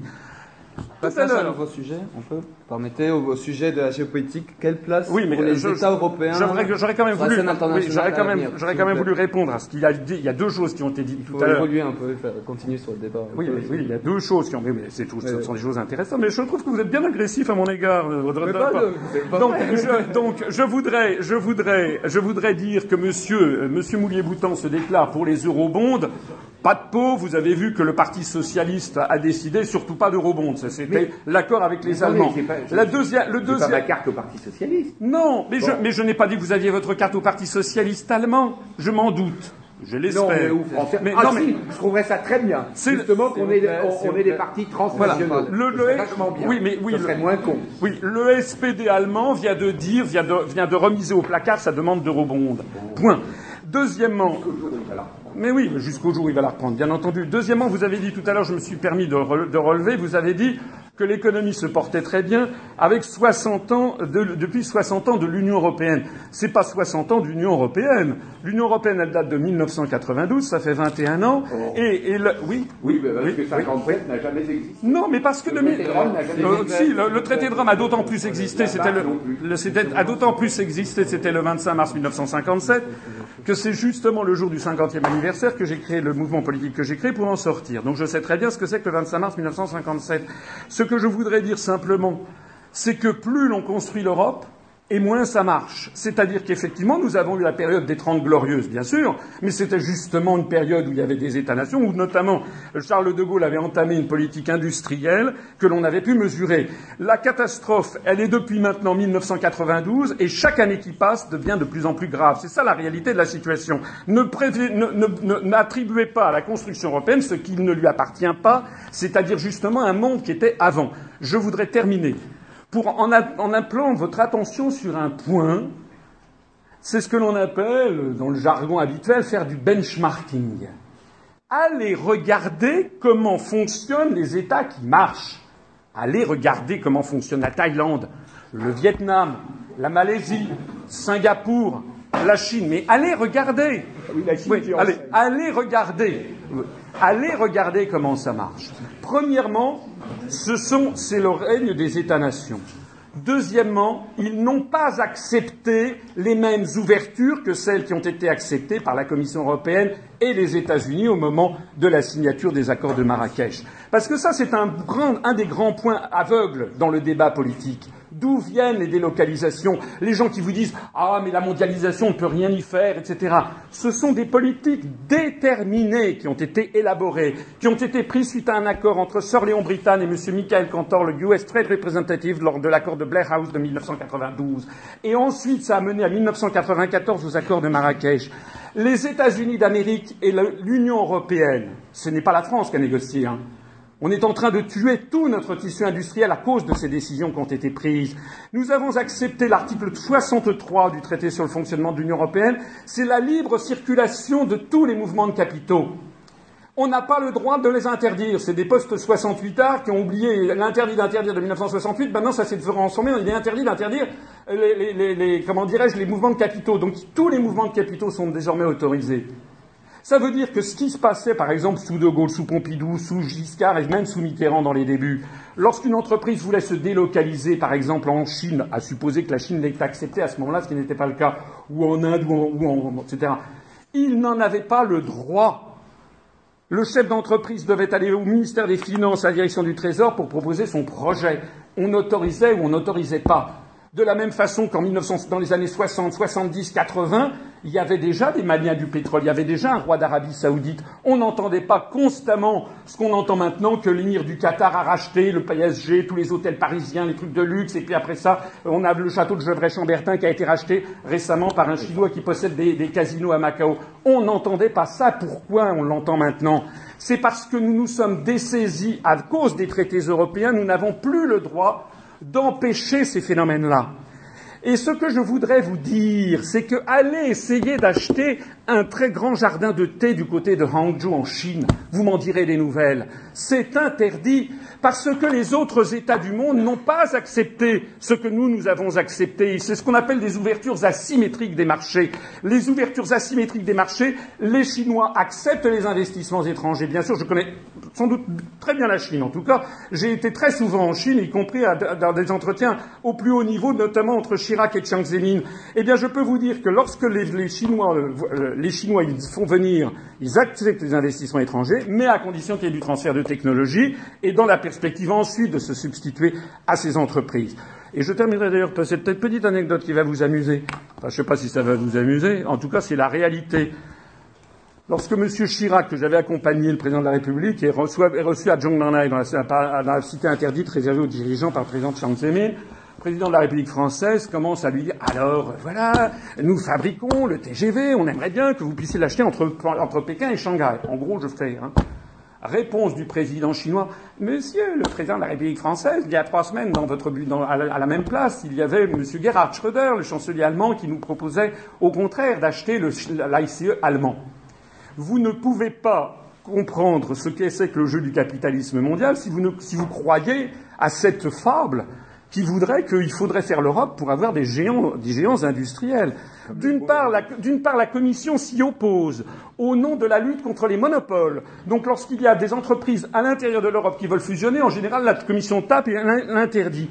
Mais d'autre part, les grands groupes industriels veulent être ce qu'ils appellent des global players, c'est-à-dire être Amérique du Nord, Europe et Asie. Et par exemple, l'entreprise française PSA installée à Wuhan avec, une co-entreprise chinoise qui s'appelle Dongfeng, est là pour se battre contre Volkswagen, qui a son propre partenaire chinois, Fiat, qui a son propre partenaire chinois. Et si Renault a racheté Nissan au Japon, c'était aussi pour se battre contre Volkswagen. Des exemples comme ça, je pourrais vous en prendre constamment. C'est d'ailleurs très bien. C'est le jeu même des entreprises qui se joue complètement du périmètre de l'Union européenne. Nous allons passer au dernier thème, le thème euh, géopolitique international. Donc, je vais continuer sur, je vous pose à vous la question. Dans votre configuration, Monsieur Asselineau, quelle place pour les États européens sur la scène internationale à l'avenir? Ce à quoi l'on assiste. Et, ce que je vais dire est quand même. une petite pause. Et ce sera le dernier thème. On va essayer de ne pas dépasser les 15 minutes sur ce thème. Après, ce sera les questions du public. Ce, qui est, ce à quoi on assiste, c'est à la disparition des États d'Europe comme acteurs de l'histoire. Chaque, chaque, chaque, année qui passe amène la, destruction, l'auto-neutralisation des États d'Europe. Le monde se passe désormais en dehors de l'Europe, et de plus en plus. La, la, problématique que j'ai pu mesurer dans ce débat, d'ailleurs, c'est que jamais les européistes, mais jamais au grand jamais, ne se posent la question de savoir quelle est la stratégie américaine en Europe. Pour eux, c'est quelque chose qui n'existe pas alors que nous sommes au cœur même de la réflexion que nous devrions avoir. Tout à l'heure, il était question, par exemple, de la suppression des départements, de la fusion des communes, de promouvoir les régions. Il y a une idée derrière cela dont personne ne vous parle. C'est d'avoir la même congruence que les structures administratives américaines. Il faut, parce que pourquoi finalement les Français se plaisent très bien avec 36 000 communes? En vertu de quoi faudrait-il leur interdire? Qui est le roi Ubu qui a décidé que c'était pas bien? Eh bien, oui, mais nous étions en 1900, la France était beaucoup plus pauvre que maintenant, elle avait tout à fait les moyens de se le payer. Donc la réalité, c'est qu'il s'agit de fusionner les communes pour avoir la taille des comtés américains. Il s'agit de supprimer les départements parce que ça, ça ne correspond à rien, et il s'agit de promouvoir les régions avec l'arrière-pensée dans la politique des régions de détruire les États-nations avec notamment ce qui se passe, on le voit, le référendum en Catalogne, le référendum en Écosse. D'ailleurs, les États-Unis qui ont interdit au gouvernement anglais de faire un référendum sur la sortie de l'Union européenne. Vous avez vu, en 2014, le gouvernement britannique voulait faire un, référendum sur la sortie de l'Union européenne. Il y a un monsieur qui au gouvernement américain est secrétaire d'État aux affaires américaines, aux affaires européennes, pardon. Je trouve ça assez extraordinaire. Il y a un type au gouvernement américain qui s'appelle secrétaire aux affaires européennes. Voilà. Si un jour j'étais en, mesure de le faire, je créerais un gouvernement en France où il y aurait un secrétaire d'État aux affaires américaines et qui irait se mettre son nez pour aller voir ce qui se passe aux États-Unis. Le secrétaire d'État aux affaires européennes est allé voir, M. Cameron et a dit nous ne voulons pas que le gouvernement britannique fasse un référendum sur la sortie de l'Union européenne. Je signale d'ailleurs au passage, précise quand même, que le 13 mai dernier, il y a eu, enfin le 7 et le 13 mai dernier, il y a eu M. Nigel Lawson, qui était l'ancien ministre des Finances de Margaret Thatcher, qui a dit il faut que le Royaume-Uni sorte de l'Union européenne. Le 13 mai, c'est le ministre de la Défense britannique qui a dit il faut que le Royaume-Uni sorte de l'Union européenne. Le même jour, c'est le ministre de l'Éducation qui a dit il faut que le Royaume-Uni sorte de l'Union européenne. Et le même jour également, c'est le grand syndicat RMT, qui est un syndicat de gauche, qui est le syndicat du, de la, du rail, des transports maritimes notamment, un des très grands syndicats britanniques, qui est un syndicat très à gauche, même plutôt d'extrême gauche, qui a, qui regroupe des quantités de, syndiqués, qui a dit il faut que le, Royaume-Uni sorte de l'Union européenne. C'est un problème fondamental de démocratie de niveau de vie. Il n'y a aucune raison de laisser ça au Parti conservateur. Je vous le signale. Parce que ça veut dire qu'il y a des États, moi j'ai une belle sœur britannique, je connais bien le Royaume-Uni, il y a des États où la parole, notamment dans toute l'Europe du Nord, où la parole est beaucoup plus libre qu'ici, qu'en France et où on a le droit de débattre sur des sujets de fond. Voilà la réalité. Je reviens aux États-Unis. Les États-Unis, donc, sont allés demander au Premier ministre britannique Cameron de ne pas organiser un référendum sur la sortie de l'Union européenne pour le Royaume-Uni. En revanche, ils trouvent très bien le référendum sur l'indépendance de l'Écosse. Indépendance pour rire. C'est comme l'indépendance pour rire de la Catalogne, ou l'indépendance pour rire des Bretons ou des, ou des Corses. Quel est l'objectif que veulent les Américains? Ils ne veulent plus avoir 2003 au Conseil de sécurité des Nations Unies. 2003, c'est la France avec euh, euh, Villepin qui s'oppose à la guerre en Irak. Ça, les Américains n'en veulent plus. Ils veulent régner en maître sur l'Europe, transformer l'Europe en, une zone vassalisée à leur profit. Rien ne peut, si vous n'avez pas ça à l'esprit, vous ne pouvez pas comprendre le grand marché transatlantique qui est actuellement en train d'être préparé dans le dos des Français, dont personne ne parle, et à chaque fois que j'en parle dans les conférences, personne n'en parle, mais personne n'en parle. déposer 40 trucs là-dessus au Parlement. Pourquoi faire, un, pourquoi faire un grand marché transatlantique? C'est la nouvelle, le nouvel étage dans le processus de domination des États-Unis d'Amérique. Alors ce que nous nous disons, c'est qu'il faut sortir de cette affaire parce que la construction européenne, en réalité, et si vous y réfléchissez bien, de façon approfondie, en fait, c'est un apartheid planétaire. En fait, il s'agit de fusionner d'office des pays qui n'ont aucune affection sociétatis, si ce n'est, mais vous regardez les choses en face, hein, ils sont blancs et chrétiens, point. C'est ça que ça veut dire. D'ailleurs, quel est l'ennemi officiel, quasiment officiel maintenant, de tous les, de tous les, pays englués dans l'Union européenne moi, je l'avais montré avec le nouveau livre blanc de la défense adopté par Sarkozy. On met en numéro un le terrorisme djihadiste. Nous avons été complètement phagocytés par la pensée stratégique et militaire américaine qui nous impose un méchant, un ennemi, un ennemi inconnu, un ennemi fugitif, un ennemi dont on ne sait pas quand est-ce qu'il s'arrêtera, qui s'appelle le terrorisme international, et tout ceci s'inscrit dans le, dans, le qui a été défini par des think tanks américains, ce que l'on appelle le choc des civilisations. Je vous renvoie au livre de Samuel Huntington, The Clash of Civilizations. C'est la raison pour laquelle, si nous restons dans cette affaire, je pèse mes mots, nous allons vers des conflits de plus en plus graves. L'Europe, ça n'est pas la paix, l'Europe, c'est la guerre. L'Europe est en train de... Reprenez ce qui s'est passé en 14, j'ai consacré une conférence récente sur ces sujets. Si vous avez l'intelligence de comprendre que l'histoire ne se répète jamais, mais qu'elle bégaye tout le temps, vous prenez les empires centraux de 14, sauf que maintenant, c'est plus le Reich Wilhelmien et l'Empire austro-hongrois, maintenant, ça s'appelle le monde arabo-musulman et l'Iran. Et vous avez exactement ce qui est en train de se passer. On est en train, par un jeu d'alliances automatiques, nous envoyer faire, la guerre à ces pays, contre d'ailleurs les intérêts les plus fondamentaux de la République française.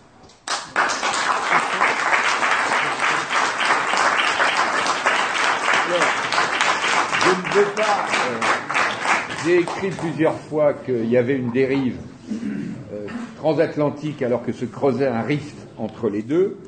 Et donc je ne vais pas euh, défendre les États-Unis. Je vais en revanche dire que si les États-Unis se sont mis à créer un ministère des Affaires européennes, c'est quand ils sont aperçus que la Commission européenne avait le pouvoir d'empêcher des fusions d'entreprises aux États-Unis. C'est-à-dire d'empêcher d'intervenir à niveau global sur des firmes mondiales parce qu'elles occuperaient une position de type monopole, parce que les, États-Unis d'Europe font trop d'antimonopolisme euh, au détriment de toute politique industrielle. Je suis d'accord que c'est un de leurs défauts. Les États-Unis ont fait ça plutôt dans les années 1911, ils sont calmés après. Mais euh, les États-Unis se sont rendus compte que ce qui se passait en Europe, c'était effectivement la seule chose politiquement nouvelle qui existe sur la planète. Le, quel est l'attracteur qui a réussi à attirer d'abord 3, puis 9, puis 12, puis 15, puis 27, puis 28, et qui va inéluctablement, une fois que le pétrole sera tari dans ce petit Bahreïn ou Koweït qu'est la Norvège, une fois que la Suisse sera notamment notoirement réduite par la lutte contre la spéculation et le recyclage d'argent de tous les comptes de toute la Terre et de toute la planète, la plupart des pays d'Europe vont se tourner vers l'Union européenne. Je pense que les États-Unis sont pas fous, ils se rendent compte que c'est une des rares forces géopolitiques qui se manifeste. De surcroît, l'Europe est porteuse sur plein de points, et ça c'est de la géostratégie. D'abord d'une vision d'un modèle européen. Je suis désolé, euh, le modèle européen, il existe. Si vous regardez ce que c'est qu'une ville européenne et que vous allez vous balader dans d'autres pays du monde, ça va vous sauter à la figure à quel point l'Europe a culturellement une énorme euh, unité, que ce soit l'Europe de l'Est, l'Europe du Nord protestante, l'Europe du Sud catholique. C'est flagrant, c'est reconnu par les touristes du monde entier. Il y a une unité profonde. Il y a un modèle, il y a trois choses qui caractérisent l'Europe. Il y a un modèle social, beaucoup plus égalitaire, beaucoup plus égalitaire, que ce soit selon le modèle protestant redistributeur du Danemark, de la Suède, de la Finlande, ou que ce soit le modèle catholique corrigé par l'État, de la contre-réforme catholique corrigée par des transferts d'État importants de l'Europe du Sud, il y a un modèle social égalitaire. Quand on se balade dans le monde et qu'on voit les inégalités au Brésil, en Chine, en Inde, voire même aux États-Unis, on se rend compte qu'effectivement, l'Europe est puissamment unie dans sa façon de considérer la question sociale et l'égalité. Deuxième chose, il y a un modèle d'économie soutenable de la vie et du bien vivre. Quel est le continent qui crache sur les OGM, qui n'en veut pas? Même les Britanniques, qui sont des chieurs sur plein de points, mais sur plein de points. Euh, comme disait quelqu'un, euh, Blair est le, euh, le Roquet, le 43e État des États-Unis ou le 53e État des États-Unis. Allez demander en Angleterre qu'est-ce que les gens pensent de la malbouffe, de la bouffe OGM, des, des fertilisants, de la transformation chimique de l'agriculture, vous verrez qu'il y a une très très forte cohésion européenne sur la bouffe, sur des tas de choses importantes, la structuration communautaire. Si les Anglais aspirent à ça, ça a été scientifiquement détruit par eux. Ils avaient une grande cuisine jusqu'à peu près 1650, qui ensuite a été démolie par un développement du capitalisme qui était déjà du McDonald's avant la lettre. Mais, pour ne pas parler des Britanniques et pour maintenir à l'Europe continentale, l'Interland, il y a indubitablement une aspiration au bien vivre, une aspiration à une agriculture beaucoup plus soucieuse de l'environnement, à des velléités, regardez le troisième point qui est constitutif de l'Europe, quel est le continent qui fait le plus d'efforts pour un développement soutenable? C'est indubitablement l'Europe en bloc, avec des variations, des modulations différentes selon qu'on est en Allemagne qui continue à faire mieux que nous sur tout ce qui n'est pas le charbon, mais qui sur le charbon est comme la Pologne, avec une, une, intervention massive du charbon. Nous, on a le nucléaire, c'est pas beaucoup mieux parce que quand on devra traiter les déchets nucléaires, vous allez voir qu'on va rigoler, comme les Polonais euh, rigolent avec la poussière de charbon qu'ils inhalent, etc.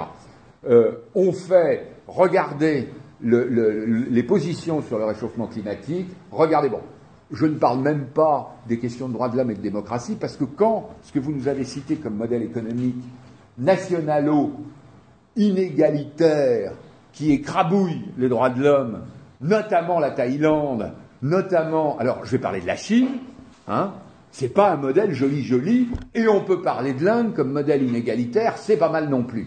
Alors il y a quand même quelque chose qui réunit tous les pays d'Europe, et puis je dirais il y a une autre chose qui les réunit, c'est que ils ont une histoire, ils ont compris. Ils ont plus de mille ans ou deux mille ans d'histoire ensemble, faite de guerre, d'annihilation et de suicide, et qu'ils ont compris qu'effectivement, le nationalisme, faire tout seul dans son coin, etc., c'était la guerre. On en a eu pas loin un exemple en Serbie, et le Kosovo et l'éclatement de la Yougoslavie. Quand les Américains, qui sont de fiefés égoïstes, qui poursuivent leur intérêt national et qui laisseront tomber les Européens dès que leur intérêt national est en jeu, Quand les Américains voient qu'il y a le feu dans ce qu'ils considèrent comme leur arrière-cour, mais qui n'est plus tout à fait leur arrière-cour, regardez les protestations sur les histoires, ce qui est en train, la suite de ce qui est en train de se passer avec Snowden, ou de ce qui s'était déjà passé avec Julian Assange, etc. Quand les États-Unis, si vous voulez, se euh, euh, considèrent, voient qu'il y a le feu dans ce qu'ils considèrent comme leur arrière-cour, effectivement, ils se disent que les Européens sont partis pour avoir une politique totalement irresponsable. Alors, par exemple, puisqu'on parle de géostratégie, croyez-vous vraiment que le vote au Conseil de sécurité, j'ai moi-même été très content de l'intervention de Villepin, je dois dire comme beaucoup de gens, mais ce que j'aurais rêvé, c'est qu'effectivement, la force nucléaire soit portée à un niveau européen, que les voix du Conseil de sécurité se fassent à un niveau fédéral européen, ça aurait beaucoup plus de poids, parce que le problème de la France, c'est que maintenant c'est un peu petit. Donc, comme disaient méchamment les Anglais, laissons le coq gaulois gratter ses ergots dans le désert, hein, et faire du machin, mais en termes de puissance, ça ne pèse plus lourd. Si vous voulez avoir une puissance géopolitique et géostratégique, il s'agit maintenant de voir qui apporte dans les nations européennes, qui apporte quoi dans la corbeille d'une Europe puissance. Et c'est là où, effectivement, non seulement le couple franco-allemand est intéressant, mais je vous signale, puisqu'on a dit que les politiques industrielles étaient une catastrophe, que l'Europe menait à la... Euh, vous voulez m'expliquer, est-ce que la Commission européenne a foutu des bâtons dans les roues à Airbus? Vous voulez m'expliquer? Alstom, quand Sarkozy voulait la sauver? Oui. Non. Alstom, Alstom et Alstom et les TGV, parce que j'ai bien étudié le truc sur les Chinois. Moi aussi, j'ai étudié la question. Hein. Qu'est-ce qui a perdu les Européens? C'est que, alors qu'ils avaient les technologies, sauf les Japonais, ils disposaient des technologies avec Siemens, les Français, le TGV, mais aussi les Italiens qu'on oublie et les Espagnols. Ils avaient de quoi faire un super Airbus des trains à grande vitesse. Ils ne l'ont pas fait, ils ont joué chacun jeu seul. Le jeu seul que vous évoquiez, ridicule, dont les Chinois se moquent. Hein, et qu'ils utilisent. Si on veut continuer comme ça, qu'on le fasse, on vendra un TGV, on a vendu 1000 km en TGV par pure manipulation politique du régime Kirchner qui nous a filé 1000 km pour relier Cordoba à Buenos Aires. C'est tout, ce sera le seul, c'est comme le Concorde. Continuons ces exemples industriels et on verra. Alors qu'on sait que chaque fois qu'on bâtit des projets industriels européens, et j'ai pas dit franco-allemand exclusif, on marque des points absolument partout, au point d'emmerder consciencieusement les Américains. Même si, méfions-nous des cocoricots, il y a beaucoup de sous-traitance dans un avion Airbus qui euh, se fait aux États-Unis, hein, et il y a beaucoup de sous-traitance dans un avion Boeing qui se fait en Angleterre, etc. Mais à tout le moins, on voit très bien que sur les politiques industrielles, sur les politiques stratégiques de puissance, sur les politiques de paix, nous n'avons pas la même conception de la paix et de la guerre, nous n'avons pas la même conception territoriale de la domination, on en a pris suffisamment sur la gueule et on a une chose indispensable pour rentrer dans la chérieuse de l'histoire. On a été battu, ce qui n'a jamais été le cas des États-Unis. On a pris des raclés, et notre armée a pris des raclés, et l'armée allemande a pris des raclés. Et tant qu'elles n'ont pas pris de raclés, et je vais vous dire ce qui manque à l'Angleterre, c'est d'avoir pris une raclée. Phénoménal. Parce que tant que l'armée n'a pas pris de raclée, Tant qu'il y a l'illusion nationaliste, vous avez des gens qui pensent qu'ils peuvent faire tout seuls. Farà da comme disait Mussolini. On peut avoir les Britanniques, le supervisionnement, on envoie chier tout le monde et on fait. Continuons sur ce style, et je vous donne rendez-vous dans 20 ans, et vous verrez ce que sera la France, ce que sera des pays. Donc, allons-y, applaudir sur des énoncés souverain, ça c'est du pur souverainisme, hein, ce que vous avez dit. Non, c'est un mouvement de euh, libération nationale, c'est pas pareil. Ah, ah bah voilà, alors euh, bah, maintenant encore mieux, un mouvement. Bon, vous avez oui, parce demandé que nous sommes.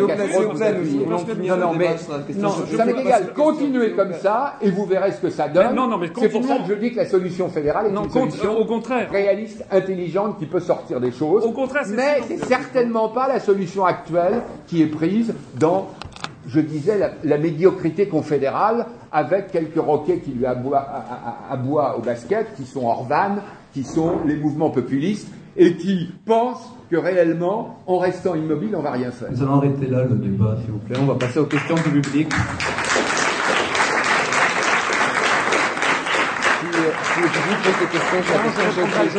je, vais répondre de toute façon à ce qui. Je veux, je veux répondre à ce qui a été dit. Oui. Euh, je signale que sur les OGM, les Français, euh, il y a eu un vote au Parlement européen, euh, notamment sur les OGM ou sur la réintroduction des farines animales. Les, députés français au Parlement européen ont à 80% voté contre. Nous avons été minorisés par tous les autres. En d'autres termes, si nous n'étions pas dans l'Union européenne, nous interdirions les OGM et nous interdirions la réintroduction des farines animales. C'est justement parce que nous sommes dans l'Union européenne. C'est justement parce que nous sommes. les cochons bretons avec quoi C'est juste du lin ou du soja. C'est justement. C'est justement parce que nous sommes dans l'Union européenne que les directives sont prises. Deuxièmement, je voudrais dire sur Airbus, mais attendez, c'est important. Je voudrais rappeler sur Airbus que c'est une coopération internationale qui a été lancée par Charles de Gaulle en 1965 et que dans l'Airbus A380, par exemple, le dernier né, le premier pays fabricant de l'Airbus A380 lorsque c'est motorisé Pratt Whitney, ce sont les États-Unis d'Amérique, puisqu'ils représentent 38% de la part de l'avion. Ils font les trains d'atterrissage, toute l'électronique embarquée et les, et les, moteurs. Je signale que sur les 28 États de l'Union européenne, il y en a 15 qui ne mettent pas un rivet dans Airbus, alors que dans Airbus, il y a par exemple, dix entreprises japonaises, des entreprises mexicaines, malaisiennes, australiennes, coréennes. Et c'est très bien ainsi. Lorsque nous serons sortis de l'Union européenne, nous serons toujours dans Airbus. Il n'y a aucune raison que nous n'y soyons plus, parce que la Commission européenne et les institutions bruxelloises n'ont jamais rien fait en matière industrielle. Ariane Espace, c'est exactement pareil, ce sont des coopérations internationales. Donc ne me faites pas du tout dire ce que je n'ai pas dit, parce que je sais que les européistes sont très gênés de reconnaître la réalité. Il n'y a aucune réussite. Je mets quiconque au défi de me citer un cas de réussite industrielle qui ait été insufflé par la Commission européenne. En revanche, nous, nous sommes en faveur de la réalité, c'est-à-dire des coopérations internationales qui sont effectivement très importantes. Je signale d'ailleurs qu'il y a une dizaine d'entreprises dans Boeing. D'accord. Nous allons passer aux questions du public, s'il vous plaît. Merci, Monsieur Asselineau. Merci, Monsieur le donc, euh, commence les questions. Bon. Mais une seule question. Hein. Oui, on va attendre, ok, on attend une minute. S'il y a des gens qui veulent quitter la salle, euh, je vous en prie. Merci d'être venu. Moment pour respirer, boire un peu, si vous voulez. entièrement la bouteille. Non, non, on devient. Pas de verre Non, non, moi, oui, non, moi j'ai bu comme ça, ou. Bah si vous voulez. Non, mais de bière, moi ça va. Vous voulez, monsieur Asselineau Non, non, prenez-la. non, non, mais moi ça va, je suis jeune. moi aussi, je sais. Moi euh, Est-ce qu'ils ont de l'eau Florian Vous avez encore de l'eau?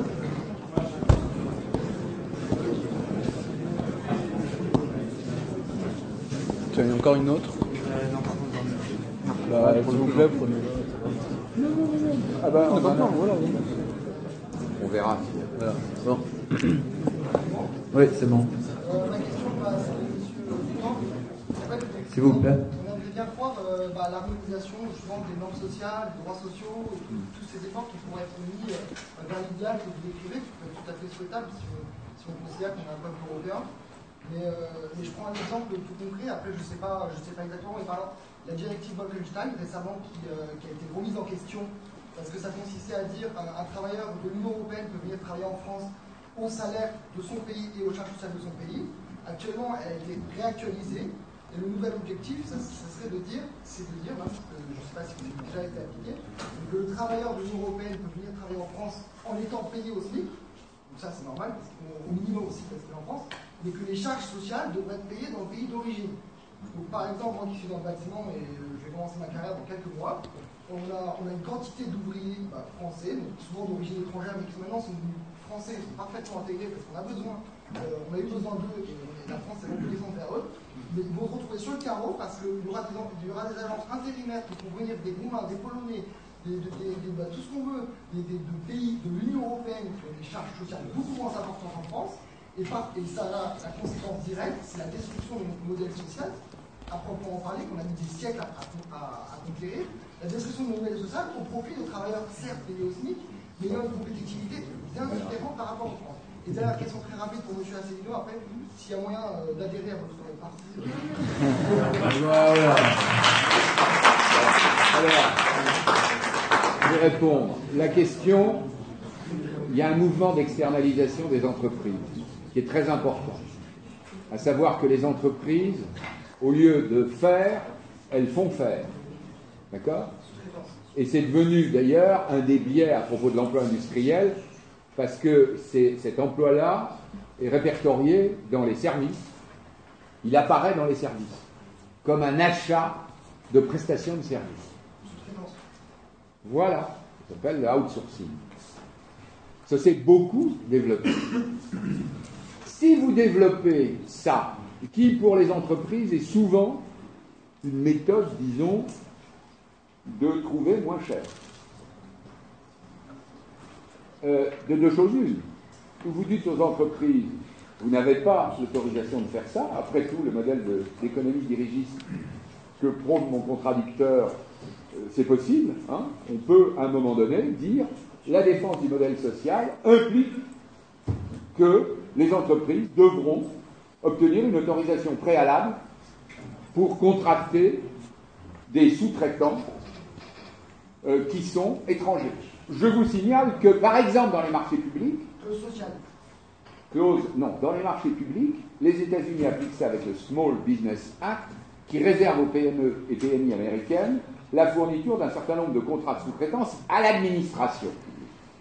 Et il y a beaucoup de gens, dont le rapport gallois, dont d'autres, qui réclament que l'Europe, qui est très naïve, alors là je rejoindrai mon contradicteur, elle est beaucoup trop naïve face aux Américains. Elle n'est pas naïve du tout. Euh, elle est naïve, moi j'ai pas d'interprétation policière de l'histoire, je pense qu'elle est naïve, qu'elle a des formations en économie extrêmement médiocres, qui ont été le fait de mes collègues en économie néoclassique, dont M. Artus et quelques autres, le, le, qui, ont tous fait de la banque et de la finance avec le succès qu'on sait, euh, je pense que, ou vous dites, voilà, on va faire une réglementation parce que l'État social ne veut défendre un statut social, et par conséquent, attention, vous allez vendre ça au chef d'entreprise, à votre employeur, et vous allez lui dire que euh, là où il pouvait faire tant de profit, hein, il en fera beaucoup moins parce qu'il soutiendra l'emploi.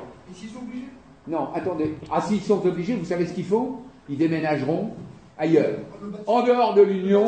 Le bâtiment. Mais le, bâtiment s'industrialise petit à et se dé, partiellement délocalise par le mécanisme que vous avez annoncé, qui est effectivement ces services.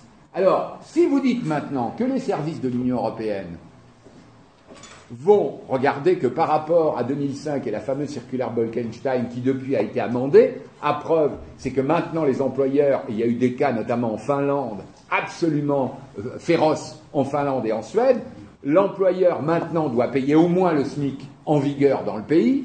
La question des charges, elle est liée au bloc de la prestation de service d'une entreprise qui est elle-même contractante et qui est, elle, non nationale. Elle est européenne.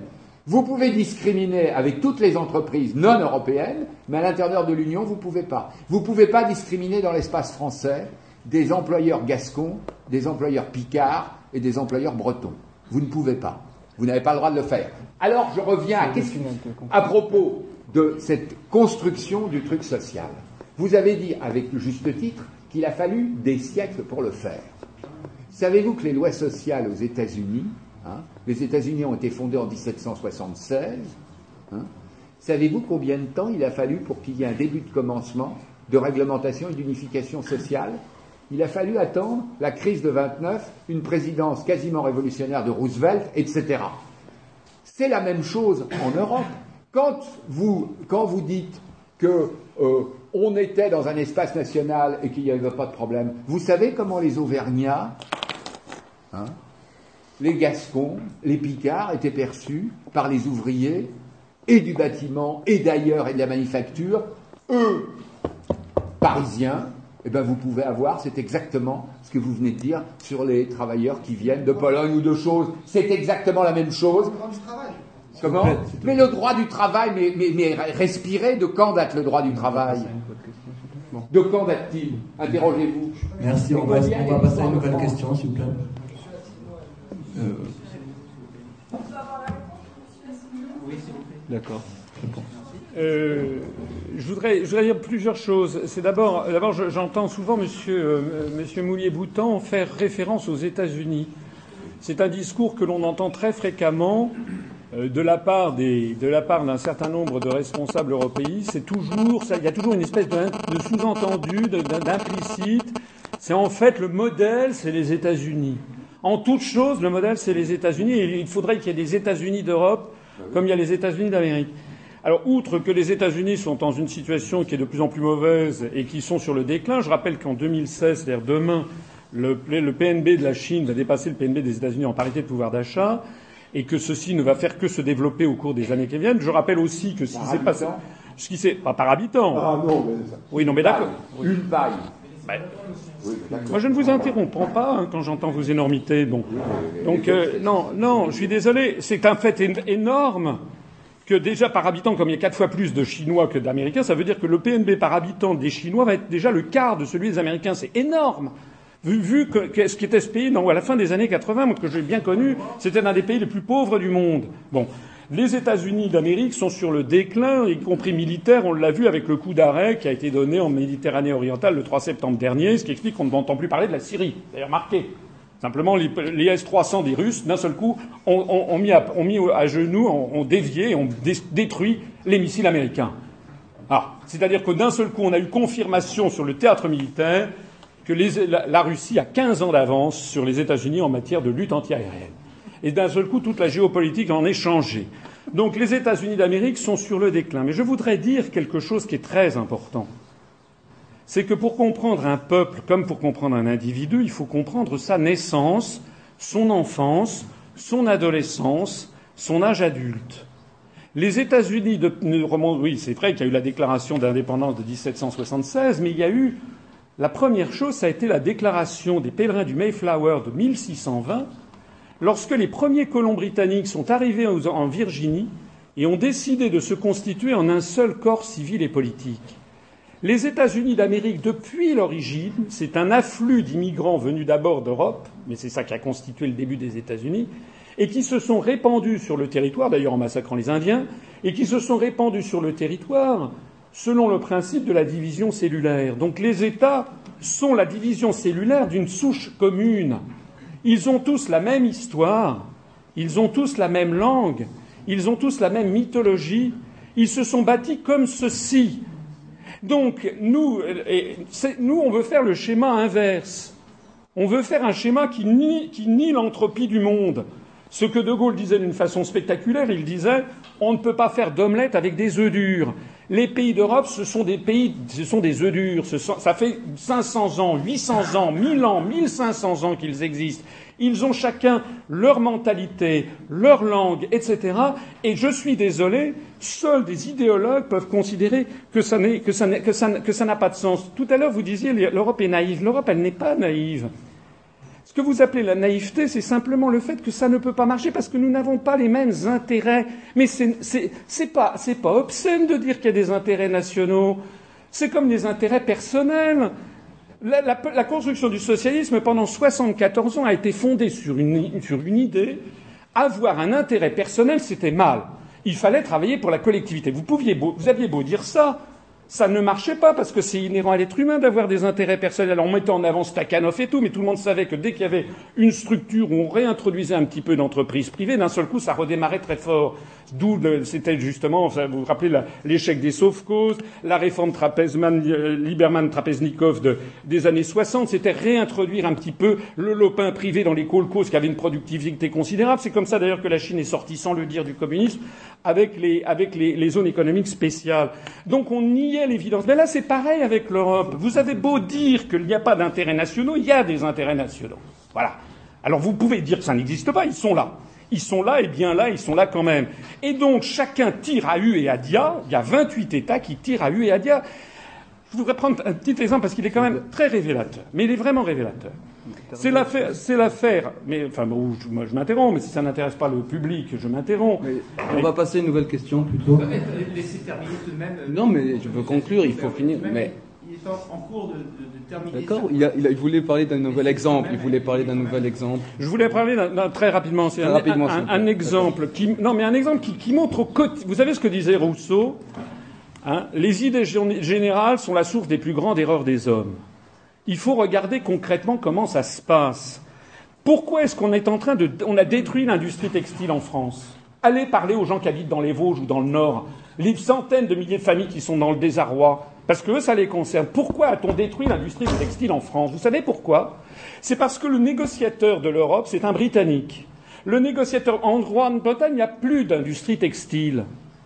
Le négociateur britannique a négocié avec les Chinois la fin des quotas textiles chinois. C'est-à-dire qu'il y avait des quotas qui interdisaient d'importer plus que X centaines de milliers de cils venant de Chine. Il a négocié au nom de l'Europe la fin des quotas textiles, donc on peut tout importer de Chine sans limitation. Et en échange, il a obtenu l'ouverture de quoi? L'ouverture du marché chinois aux Lloyds britanniques. Vous avez compris comment ça marche l'Europe maintenant? C'est-à-dire que pour les Britanniques, c'est gagnant-gagnant. Eux, ils, ont, ils, introduisent les, Lloyds britanniques, la, plus la plus grande compagnie d'assurance en Chine, tout bénef. Et puis eux, ils n'ont plus d'industrie textile, donc ils s'en foutent de torpiller l'industrie textile des copains du Sud. Ils s'en foutent, au contraire, ils vont pouvoir acheter bien plus facilement les produits qui seront fabriqués en Chine ou au Bangladesh. C'est comme ça que ça marche. Vous n'avez pas les intérêts communs, donc vous avez quelque chose qui n'est pas naïf, c'est que simplement il y en a qui arrivent à mieux se faufiler pour faire avancer leurs intérêts. D'accord, merci. Euh, il y avait quelqu'un qui avait levé déjà avant la main. C'était toi, je crois. Oui, toi. Euh, oui, euh, c'est pour monsieur. Vous êtes enseignant ici oui. c'est ça Il me semble que l'enseignement, c'est déjà la transmission du savoir. Et ça peut aussi passer par la transmission du respect. je pense que dans votre prestation, vous n'avez pas été. Pas une question sur le sujet, pardon. Vous n'avez pas été très, très respectueux. Bon, il y a une autre question, quelqu'un d'autre Non, mais il fallait poser la question d'abord, c'est pas bon. S'il te plaît, on va passer à une autre question, donc. Ça, c'est un statement. Euh, J'ai une question à M. Asselineau. Donc, en, essayant de mettre à part le fait que l'Union européenne serait peut-être une création d'un complot nazi ou américain qui voudrait contrôler l'Europe, le mettre sous la forme d'une dictature, est-ce que vous pensez que justement, pour défendre les intérêts européens, ce serait mieux par rapport à des pays qui montent euh, et des pays qui ont des populations de plusieurs centaines de millions d'habitants. Il serait pas, ce serait, pas une manière, de se regrouper et euh, pour défendre notre point de vue au niveau géopolitique que par rapport à si on se divisait par rapport à des pays qui auraient 20, 10 ou 30 euh, millions d'habitants par rapport aux États-Unis, au Mexique, à l'Indonésie, à la Chine, notamment. Alors, je suis heureux que vous posiez cette question parce que c'est en général la question qu'assez régulièrement on me pose. C'est-à-dire que les partisans de la construction européenne, dans un premier temps, me disent que je suis quelqu'un xénophobe et c'est ça, puis très rapidement, d'un seul coup, ils me sortent le péril jaune, le péril noir, le péril arabe, etc. Ce que je dis, moi, c'est que dans le troisième millénaire, tous les peuples du monde sont en contact avec tout le monde.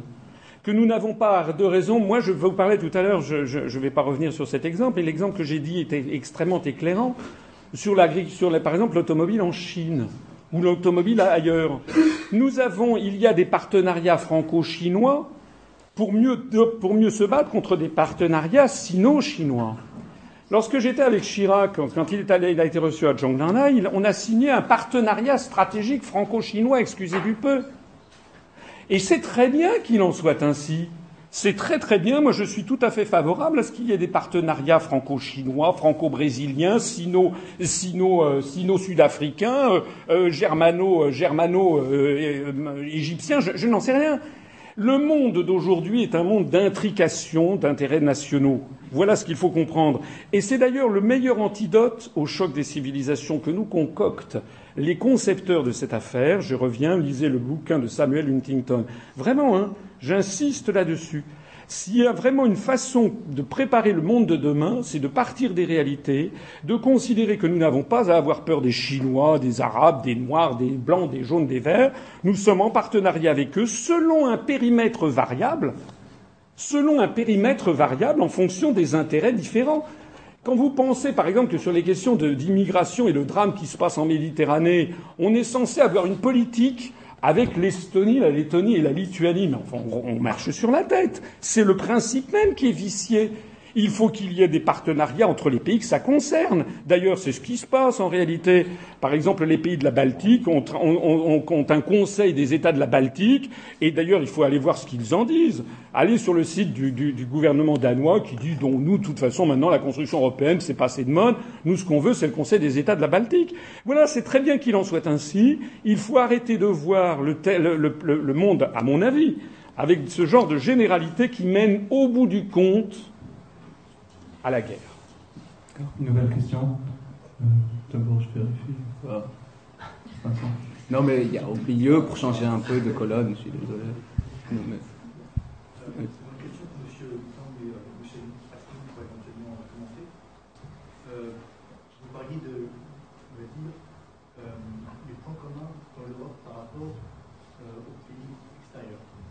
Euh, je suis d'accord avec vous. Il y a une une civilisation européenne qui est très ancienne. On a beaucoup de liens euh, acquis en Europe euh, par rapport aux pays euh, coloniaux, enfin ex-coloniaux. Par contre, ce que je ne comprends pas, c'est comment vous pouvez dire ça et vous pouvez dire que la guerre du Kosovo est la première guerre d'unification européenne. Le Kosovo, c'est un État colonial, il faut le dire. C'est le cœur Serbie puisque euh, l'épiscope orthodoxe serbe est. Que c'est de là qu'il est unifié ça. Hmm. Donc, euh, quand il y a eu la Kosovo, qui a été menée par l'OTAN sous le leadership des États-Unis, qu'est-ce qu'ils ont fait? Ils ont voulu euh, détruire la Serbie, qui est d'une part un État-nation euh, qui a une, une politique nationaliste, je pense que c'est pas l'Europe, et un des plus grands alliés de la Russie qui est opposé aux États-Unis. Donc c'est effectivement il y avait un, euh, une ingérence des États-Unis par les alliés Kosovo pour jouer toute l'Europe. Comment vous pouvez. Euh, non, non, c'est pas tout à fait ça. Euh, D'abord, la, proximité européenne des civilisations n'a hélas pas empêché les États-nations de se taper sur la gueule. Il faut donc faire une différence entre la société européenne, son homogénéité civilisationnelle, et euh, les États qui sont mus non seulement par euh, la libido économique euh, qui a été rappelée, mais qui sont mus aussi par une libido de puissance et de domination. Je prends un exemple, vous parlez du berceau historique du Kosovo, berceau historique de la Serbie. Je vous signale que le berceau historique de la langue portugaise, c'est la Galice. Et la Galice n'est plus portugaise depuis euh, cinq siècles, six siècles. Euh, donc il arrive qu'un pays qui a été le berceau historique de quelque chose ne soit plus euh, les choses. D'autre part, sur la question de la guerre du Kosovo, vous vous méprenez profondément en pensant que c'est une guerre menée par les Américains de bout en bout. Ça n'est pas vrai. Ça a été vendu aux Américains et à Clinton par quelqu'un qui pourtant est très européen, qui est Joschka Fischer. Et vous savez très bien, et il avait analysé, vous pouvez dire que le grand nationaliste, la grande nation, c'est 1789, et l'émergence des petites nations, des petits nationalistes, c'est 1848. Et le renouveau national dans toute l'Europe centrale. Et on peut dire que le déclin de la grande nation et le déclin de la nation comme idéologie majeure, etc., républicaine, a d'abord touché les grandes nations et s'est mise à toucher beaucoup plus tard, avec 50 ans de retard, la chute du communisme d'ailleurs, et, il y a maintenant des résurgences, y compris quand vous regardez la Hongrie, de euh, d'attelage qui n'était pas très classique entre les, euh, des communistes, des anciens communistes qui se sont reconvertis en nationalistes très à droite et qui défendent des positions, comme ça a été le cas d'ailleurs de la Serbie quand elle s'est reconfigurée contre la tentative qu'avait faite Tito de tenir ensemble tout ça. Bon, euh, ça n'est pas contradictoire, au contraire. Euh, si le, ce qu'on a pu mesurer dans l'affaire de la Yougoslavie, c'est la fragilité d'États qui avaient été décrétés, décrétés par la force, et qui ont tenu 60 ans. Ce qui n'est pas plus que la présence française en Algérie. Donc, 1830, euh, non, oui, et ben 150 ans de présence française, et ben il y a sans arrêt des. quelle génération? Ne dites pas que c'est 60 ans, merci. Oui, mais quelle génération? Oui, ben, c'est pas grand-chose. Oui, ça y a des petits enfants, des petits enfants. Oui, oui, oui, oui, ben, c'est pas grand-chose. À preuve, à preuve, la- les Français d'Algérie ont disparu. Et l'Algérie, ça appartient à la Turquie. S'il te plaît, s'il te plaît. Alors, donc, je ne vois pas la question, je ne vois pas comment la question, si vous voulez, empêche la guerre de toute façon du Kosovo, a été une illustration dramatique que, effectivement, si vous laissez le consortium des nations, le libre jeu des intérêts, les partenariats, on aura la France qui soutiendra la Serbie, l'Allemagne qui soutient la Croatie, qu'elle a été le premier à reconnaître d'ailleurs, et on aura le petit jeu de, de singes auquel on a joué pendant 150 ans et au terme duquel l'Europe s'est effondrée intégralement, dans la boue. Quand même le fait. On va passer à une prochaine question. on s'il vous plaît. C'est plus intéressant de passer à une prochaine question, peut-être. Oui, mais on peut pas. euh, Mais euh, on avoir peut les pas non plus avoir. euh, On peut pas avoir les deux points de vue. euh, C'est, c'est- On va plutôt prendre une nouvelle question. Parce que l'échange est fructueux et ça, permet justement de donner de, du, du- du dé- du débat et de la vision pour l'ensemble de- des, des- des personnes qui sont ici présentes dans la salle, s'il vous plaît. Bon, mais s'il vous plaît, en quelques minutes, trois minutes maximum. Euh, je dirais du Kosovo, je- vraiment, je, je- la pirouette consistant à dire que c'est à cause des nationalistes européens qu'il y a la guerre du Kosovo est quand même assez forte. Ce sont bien entendu l'Allemagne et les États-Unis qui sont derrière. Je rappelle que le Kosovo est devenu maintenant l'une des principales bases militaires américaines en dehors des États-Unis d'Amérique. Donc il s'agit bien d'une opération américaine qui va tout à fait dans le sens de ce que je disais. Monsieur tout à l'heure avait un petit propos ironique, mais c'est exactement l'avantage. Je sais que c'est ridicule ce que je dis, mais le problème c'est que ça permet de comprendre tout ce qui se passe. Et donc les États-Unis ont décidé de démanteler la, la Yougoslavie, comme ils ont d'ailleurs décidé de démanteler les grands États d'Eur- de- de- d'Europe. Ils ont transformé le, le Kosovo en une base militaire américaine. Et je signale que le Premier ministre Hassim Tachi a été convaincu de trafic d'organes. Et qui est-ce qui a sorti l'affaire du trafic d'organes du Premier ministre kosovar Hassim Tachi, pays d'ailleurs dont l'indépendance n'est pas reconnue par les Nations Unies? Eh bien, c'est le Conseil de l'Europe. Et pourquoi c'est le Conseil de l'Europe? Parce qu'on, je- j'espère que dans l'esprit de tout le monde, le Conseil de l'Europe n'a rien à voir. Vous savez bien que ça n'a rien à voir avec la construction européenne. Le Conseil de l'Europe a été créé en 49 par les États-Unis aussi. Sauf que la construction européenne, la CE, le traité de Rome et les suites ont tellement bien marché que, à partir, ils sont d'ailleurs les États-Unis sont observateurs au Conseil de l'Europe. À partir des années 2000, ils ont laissé entrer dans le Conseil de l'Europe la Russie et l'Ukraine. Ce qui fait que désormais, le Conseil de l'Europe D'ailleurs, nous ne proposons pas, nous, de sortir du Conseil de l'Europe. C'est une espèce d'ONU régionale où il y a justement le poids de la Russie, de l'Ukraine, il y a aussi la Norvège, il y a aussi la Suisse, il y a aussi l'Islande, il y a tous les pays d'Europe sauf la Biélorussie. C'est là notamment le représentant de la Suisse, l'avocat Dick Marty, a sorti l'affaire des prisons secrètes de la CIA, qui est un énorme scandale.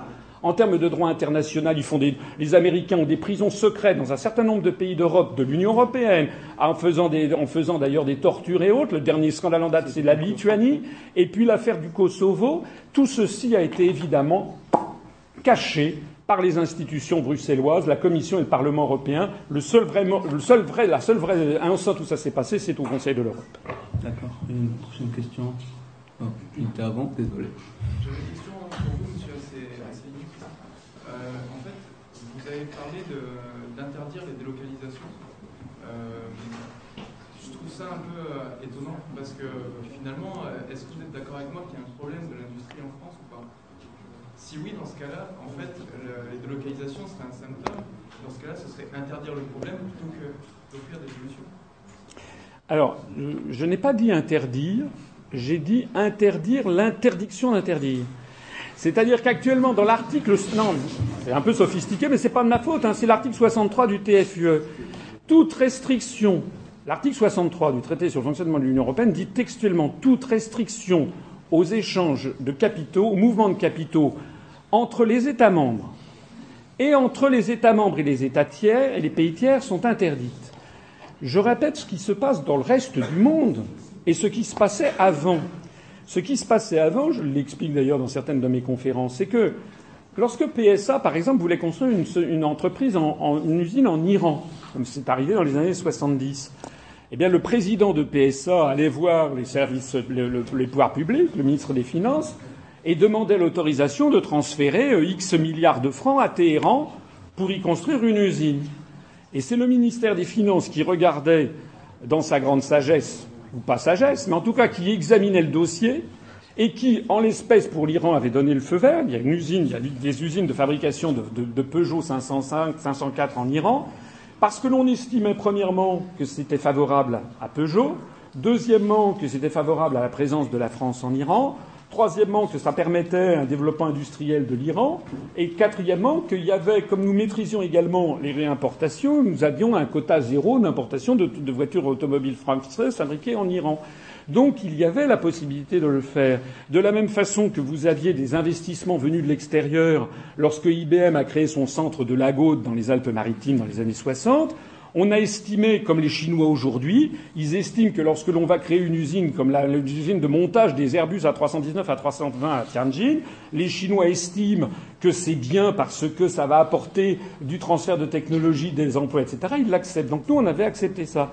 Ce, que nous, nous mettons en cause, c'est la systématicité de la, libre, de la libre circulation totale. Et de ce point de vue-là, vous ne pourrez pas lutter contre les délocalisations si vous ne revenez pas sur cet article 63. Je suis désolé de le dire. C'est justement tout le problème. Regardez sur quoi M. Hollande a été élu. Vous aviez Montebourg qui faisait des. On allait voir ce qu'on allait voir, on allait voir ce qu'on allait voir. Ben, on a vu. Rien. Parce qu'il n'a plus les possibilités de s'opposer. Or, c'est ça que veulent les Français. Les, les, vous savez, la France est un pays d'équilibre. Il ne s'agit pas de tout couper, il ne s'agit pas non plus de tout autoriser. Or, actuellement, on autorise tout. Voilà. Oui.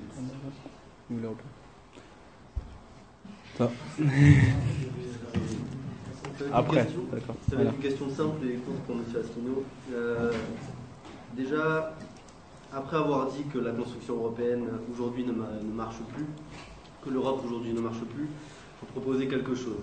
Ce que vous proposez, c'est de sortir de l'Union européenne, en tout cas de l'euro. Et dans ce cas-là, ça va être trois points. Que fait-on euh, des produits à prix incompressible, comme le prix du pétrole? Euh, Que fait-on de la dette souveraine qui, me semble, est possédée à 70% par l'étranger? Euh, eux se fichent un peu qu'on sorte parce que c'est nous, c'est cette, dette qui va augmenter avec la dévaluation du franc. Et que vendre Qu'est-ce que, qu'est-ce que peut proposer la France à l'international, la France hors de l'Union européenne, la, France qui se replie sur elle-même, à part le vin et les quelques produits de luxe qu'on vend? Alors, le premier, la première question, je ne me rappelle plus, c'était quoi le tout premier euh? Le premier, c'était le, prix des importations incompris. Ah oui, le prix, prix des importations incompris. Alors, d'abord, nous ne proposons pas de sortir de l'euro, nous proposons de sortir de l'euro et de l'Union européenne et aussi de l'OTAN d'ailleurs. Ça c'est le premier point, je précise. Le deuxième, point, euh, oui, je peux citer de, grands anciens qui, qui nous l'ont dit, puisque l'OTAN est en train de se transformer en une armée néocoloniale voulant imposer une police mondiale. Bon, contrairement à ce que prévoient les Nations Unies. Pour répondre à vos questions, euh, si l'euro sort, euh, si nous sortons de l'euro, probablement le franc se dépréciera. Patrick Artus a estimé 2%. J'espère que ça sera davantage. Il faudrait que ça tombe d'environ 30% pour rétablir la compétitivité externe. Il y aura bien entendu un renchérissement. Je vous signale, ne prenez pas ce, ce rire parce que je vous signale que l'euro était monté à 1,65 dollars en 1988 euh, excusez-moi, en 2008, en juin 2008, on était à, à, à 1,65 dollars. On est retombé ensuite à 1,20, donc il y a eu une dépréciation de 30% de l'euro vis-à-vis du dollar au cours des quatre dernières années, sans que je n'ai vu toute la presse économique pousser des hurlements. Au contraire, ils disaient ouf, ça va donner une petite bouée de sauvetage à notre industrie. Bon. Alors, évidemment, bien sûr, vous savez, en termes économiques, c'est comme dans la vie de tous les jours, il n'y a jamais une chose qui est tout bien et tout noir c'est toujours un, camailleux de gris. Donc c'est exact que nous paierons plus cher les importations de pétrole, c'est vrai.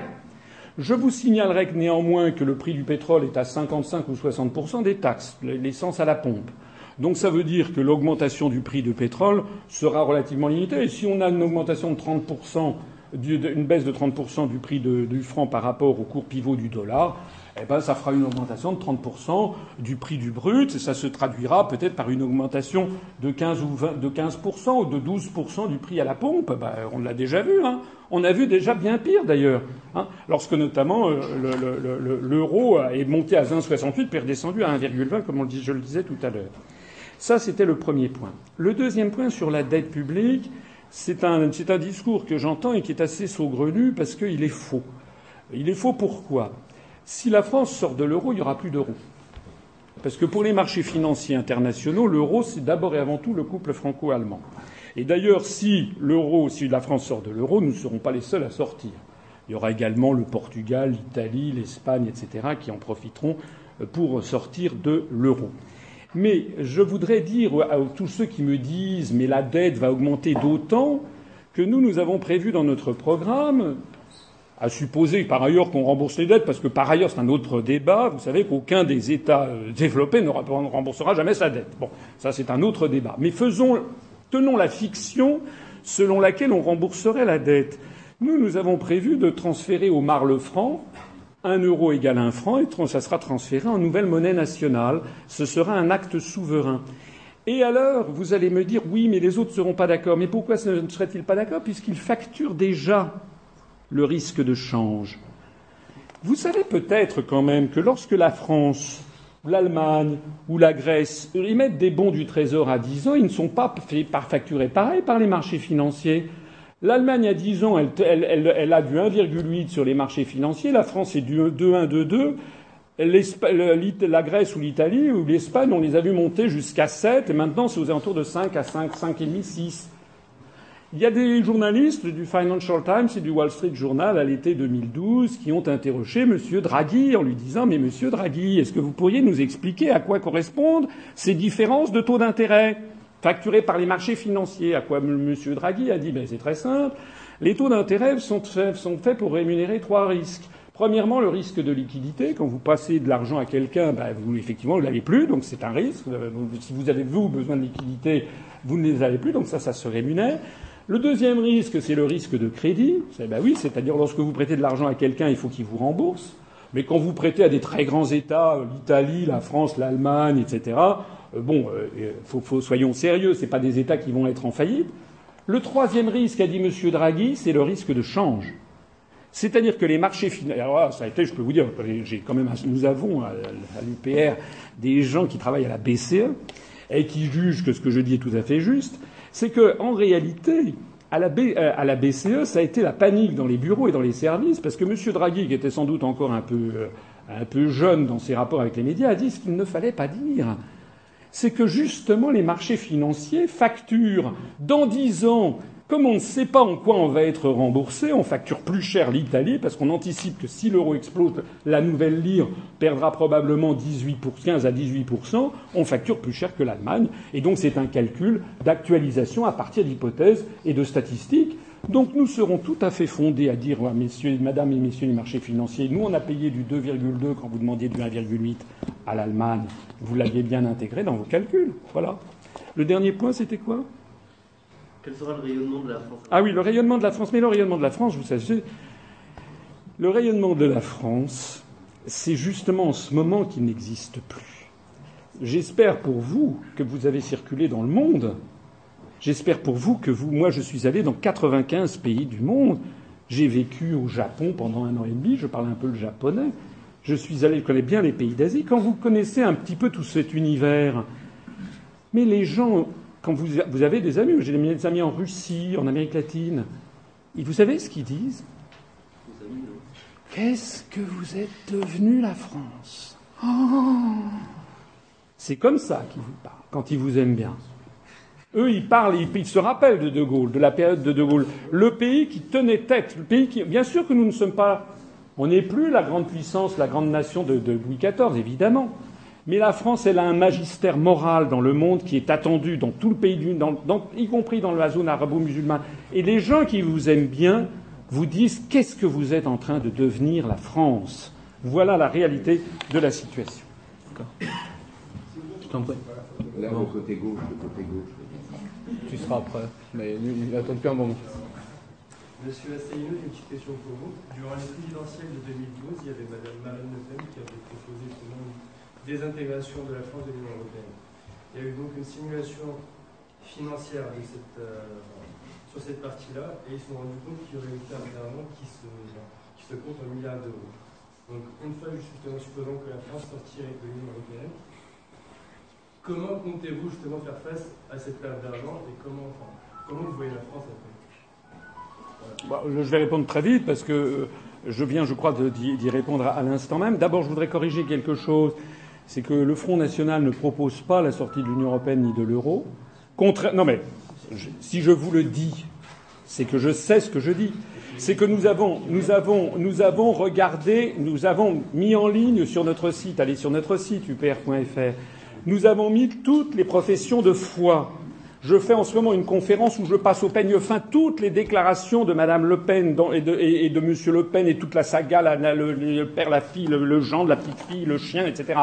Toute la SARL Le Pen passe. Eh bien, vous, regardez que jamais il disent constamment des choses différentes, jamais il ne parle de l'article 50 et jamais d'ailleurs il ne propose de sortir de l'Union européenne et de l'euro. Pour le reste, vous sortez une étude. Vous savez par qui est faite ces, études?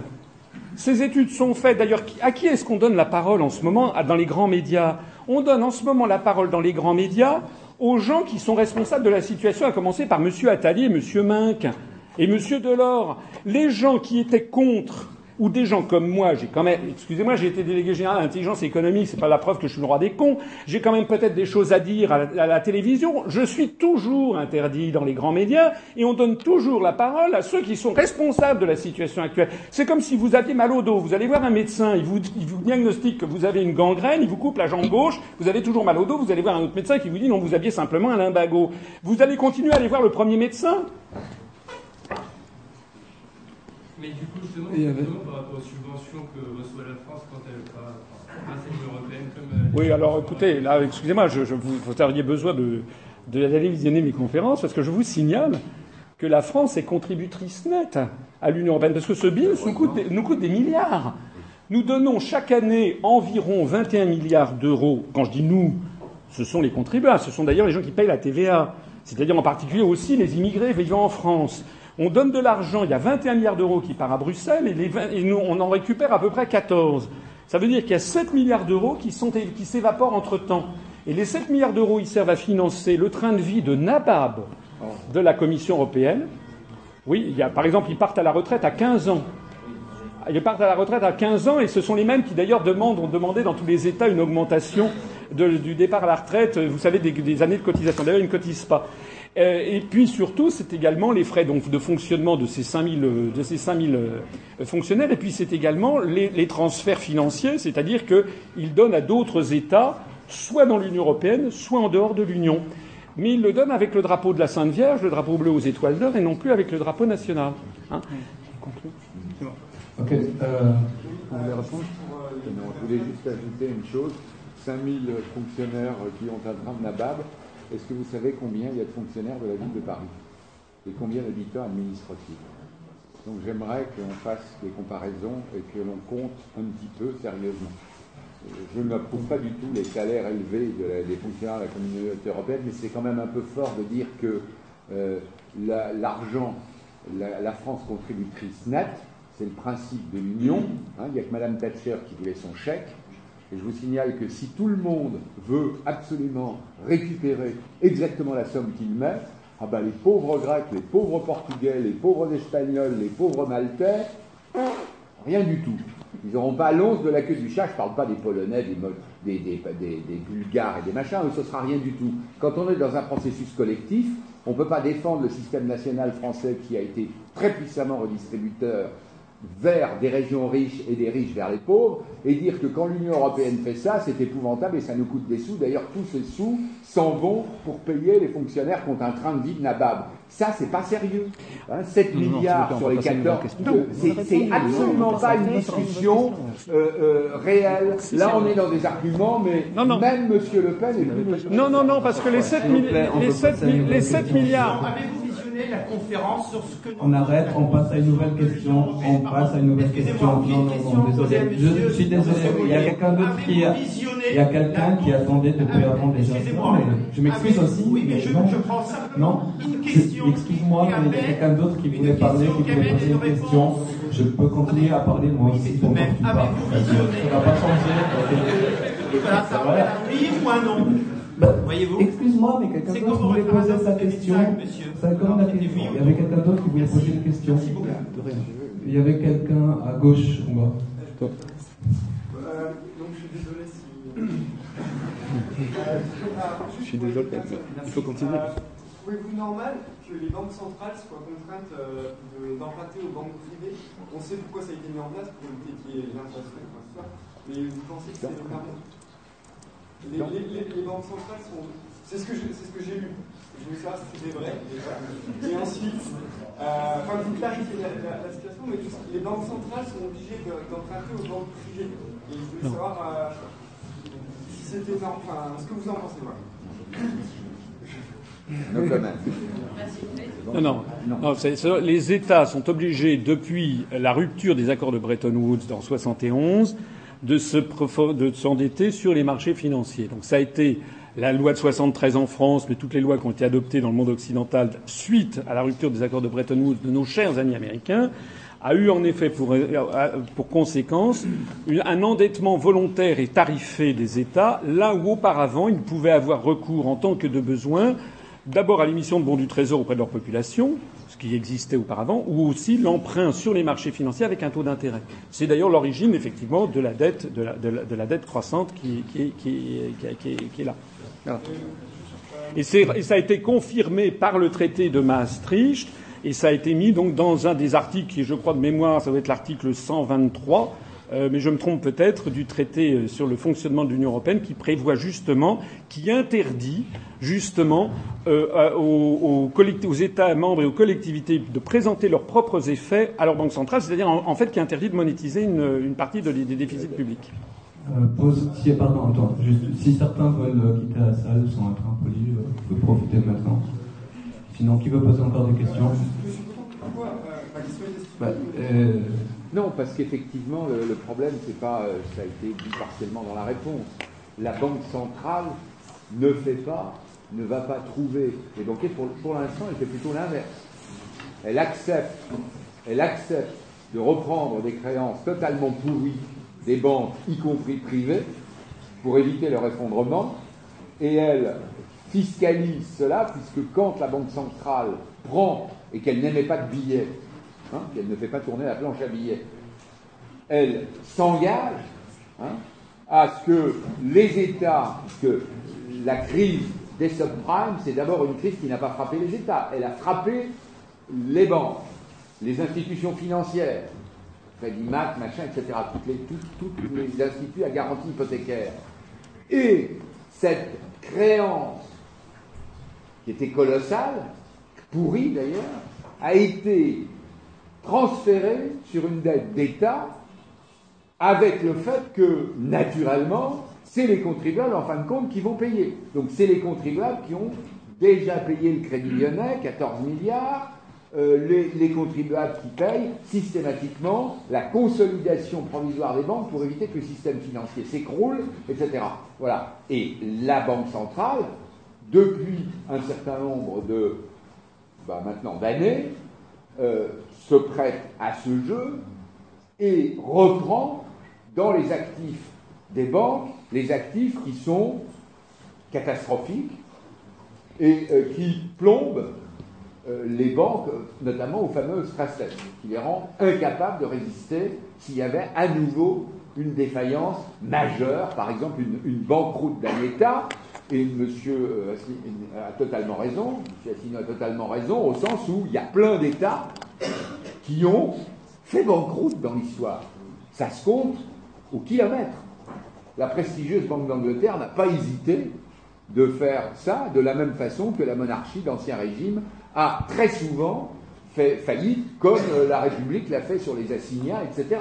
Donc, euh, si vous voulez, il n'est pas exclu qu'il y ait des coups durs. Vous savez pourquoi on a renfloué la Grèce? Parce qu'une énorme partie des actifs des banques françaises, allemandes, était lié à la dette grecque ou à la dette espagnole ou à la dette. C'est un petit jeu de, comme on a vu sur l'Irlande et la Banque d'Angleterre, etc. C'est un petit jeu où tout le monde prête à tout le monde, et donc vous tirez quelque chose et tout peut se casser la figure. Alors, c'est pas le principe que la banque, euh, la banque centrale n'emprunte pas auprès des particuliers. Elle accepte hein, de tenir des, en pension des, euh, contre de la liquidité des créances qui valent très très peu. Parce que la Banque centrale ne discute pas. Personne ne va dire la Banque centrale, c'est pas sérieux, puisque c'est elle qui est derrière l'émission monétaire. Une nouvelle question, je t'en prie. Euh, c'est une question qui s'adresse à M. Miguel Boutin. Euh, je trouve qu'il y a un thème qu'on n'a pas beaucoup abordé, en fait, c'est la démocratie. La France est censée être la leçon au monde entier, euh, avec les États-Unis principalement, pour apporter la démocratie un peu partout dans le monde. Moi, j'ai l'impression que ce fédéralisme dont vous êtes partisan, finalement, s'éloigne beaucoup de cette démocratie. Enfin, vous avez peut-être le contraire d'ailleurs après.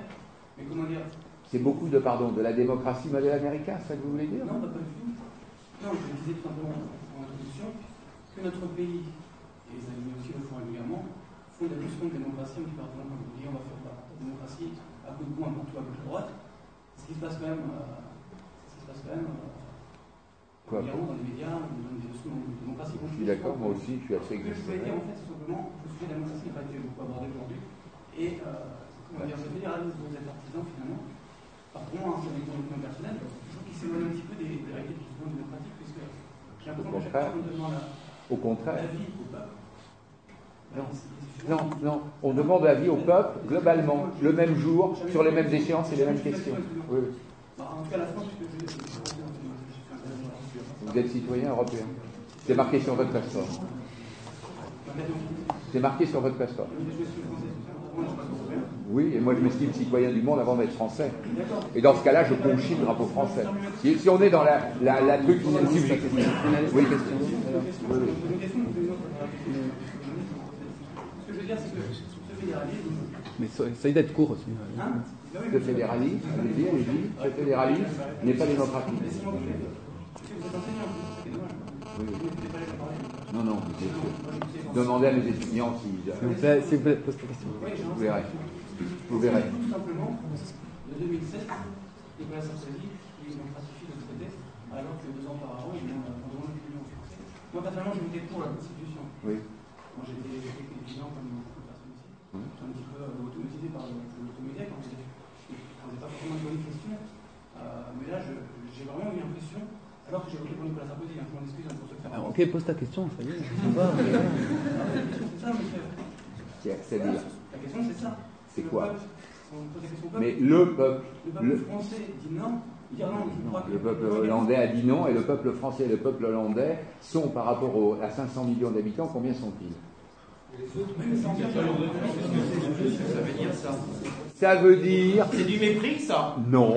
Ça veut dire que dans une démocratie, la majorité, la majorité, quand elle s'est exprimée, entraîne, et c'était d'ailleurs ça dont il était question dans les traités européens, c'est que la loi de la majorité s'impose dans la démocratie. Ça existe, c'est le principe, même pas français, c'est le principe des traités d'Osnabrück et des traités euh, euh, de, la, fin de la guerre de 30 ans, qui mettent le principe que les minorités sont protégées, d'accord? Elles sont protégées.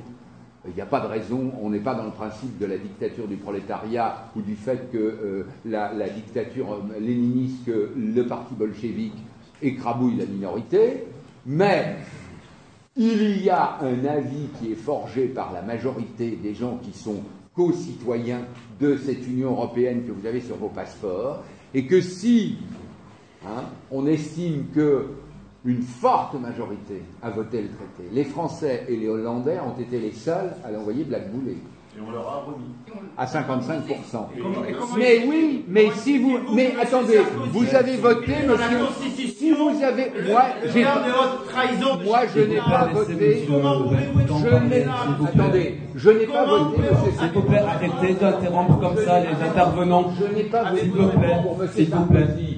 Mais quand monsieur Sarkozy, a S'il vous dit- plaît. j'ai pas dit la majorité des Français a voté pour monsieur Sarkozy. Monsieur Sarkozy est président de la République française. Réciproquement, quand monsieur Hollande a battu monsieur Sarkozy, eh bien monsieur Hollande est devenu le président de la République française. Donc, et c'est ce qui s'applique en France, la majorité, eh bien, a le prend le pouvoir pour une durée déterminée et cède sa place si elle n'a plus la majorité dans des élections présidentielles ou dans des élections législatives, c'est un principe qui est un fractal qui s'applique à la mairie, qui s'applique aux régions, qui s'applique à l'échelon national et qui s'applique à l'échelon fédéral. Ça s'applique partout. je, voudrais, je voudrais intervenir parce que là, là on, est, on est sur un sujet qui, qui, est effectivement très très très grave et très important. Les propos qui viennent d'être tenus sont des propos exactement fascistes. Pardon? Ce sont des propos de fascistes et notamment, oui, c'est le propos de la c'est la théorie de la souveraineté limitée de l'Union soviétique. Mais non, parce que si, parce que nous non, avons. Est-ce que l'Union européenne est intervenue avec les chars? Non, mais c'est des parallèles qui sont absolument Laissez-moi parler, vous, je vous non, mais vous, êtes, un esprit faux, vous raisonnez faux à partir de connaissances justes. C'est-à-dire que vous êtes typiquement un esprit qui n'a pas, de, qui ne sait pas raisonner. Bon, alors, adressez-vous à votre auditoire et répondez aux questions. S'il vous plaît. Non, non, non. Vous n'avez répondu à monsieur. S'il vous plaît. Non, vous n'aviez pas posé la question. Je voudrais rappeler, je voudrais rappeler, je voudrais rappeler que les, les peuples d'Europe n'ont pas été consultés sur la Constitution européenne il y a eu trois peuples qui ont été consultés. Il y a eu, il y a eu trois peuples qui ont été consultés par référendum. Je vous C'est-à-dire par référendum, par référendum par référendum, on a demandé l'avis aux Espagnols qui ont voté oui, aux Français qui ont voté non, aux Néerlandais qui ont voté non. À ce moment-là, on a tout arrêté. Non. Et ensuite, si, on a, tout arrêté. L'Allemagne n'a pas ratifié par référendum. bon, d'accord, nous allons mettre fin ici. Je sais, mais je sais. Désaccord sur le fond. S'il vous plaît, messieurs. Vous êtes un facho. Vous avez, vous avez osé dire dans, dans cette université que vous conchiez le drapeau français. Non, vous êtes un fasciste. Je pourrais voilà êtes. Messieurs, s'il vous plaît, s'il vous plaît, on va arrêter, s'il vous plaît, s'il vous plaît, on va arrêter le débat ici. Merci.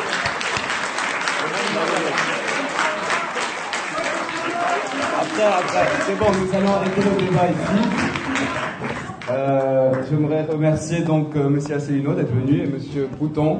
Merci beaucoup d'être venu. Je tiens à rappeler que nous avons eu ici deux visions, qu'il y a d'autres visions aussi, et heureusement. Et euh, voilà, donc euh, si Donc, je vous remercie à tous d'être venus, encore une fois.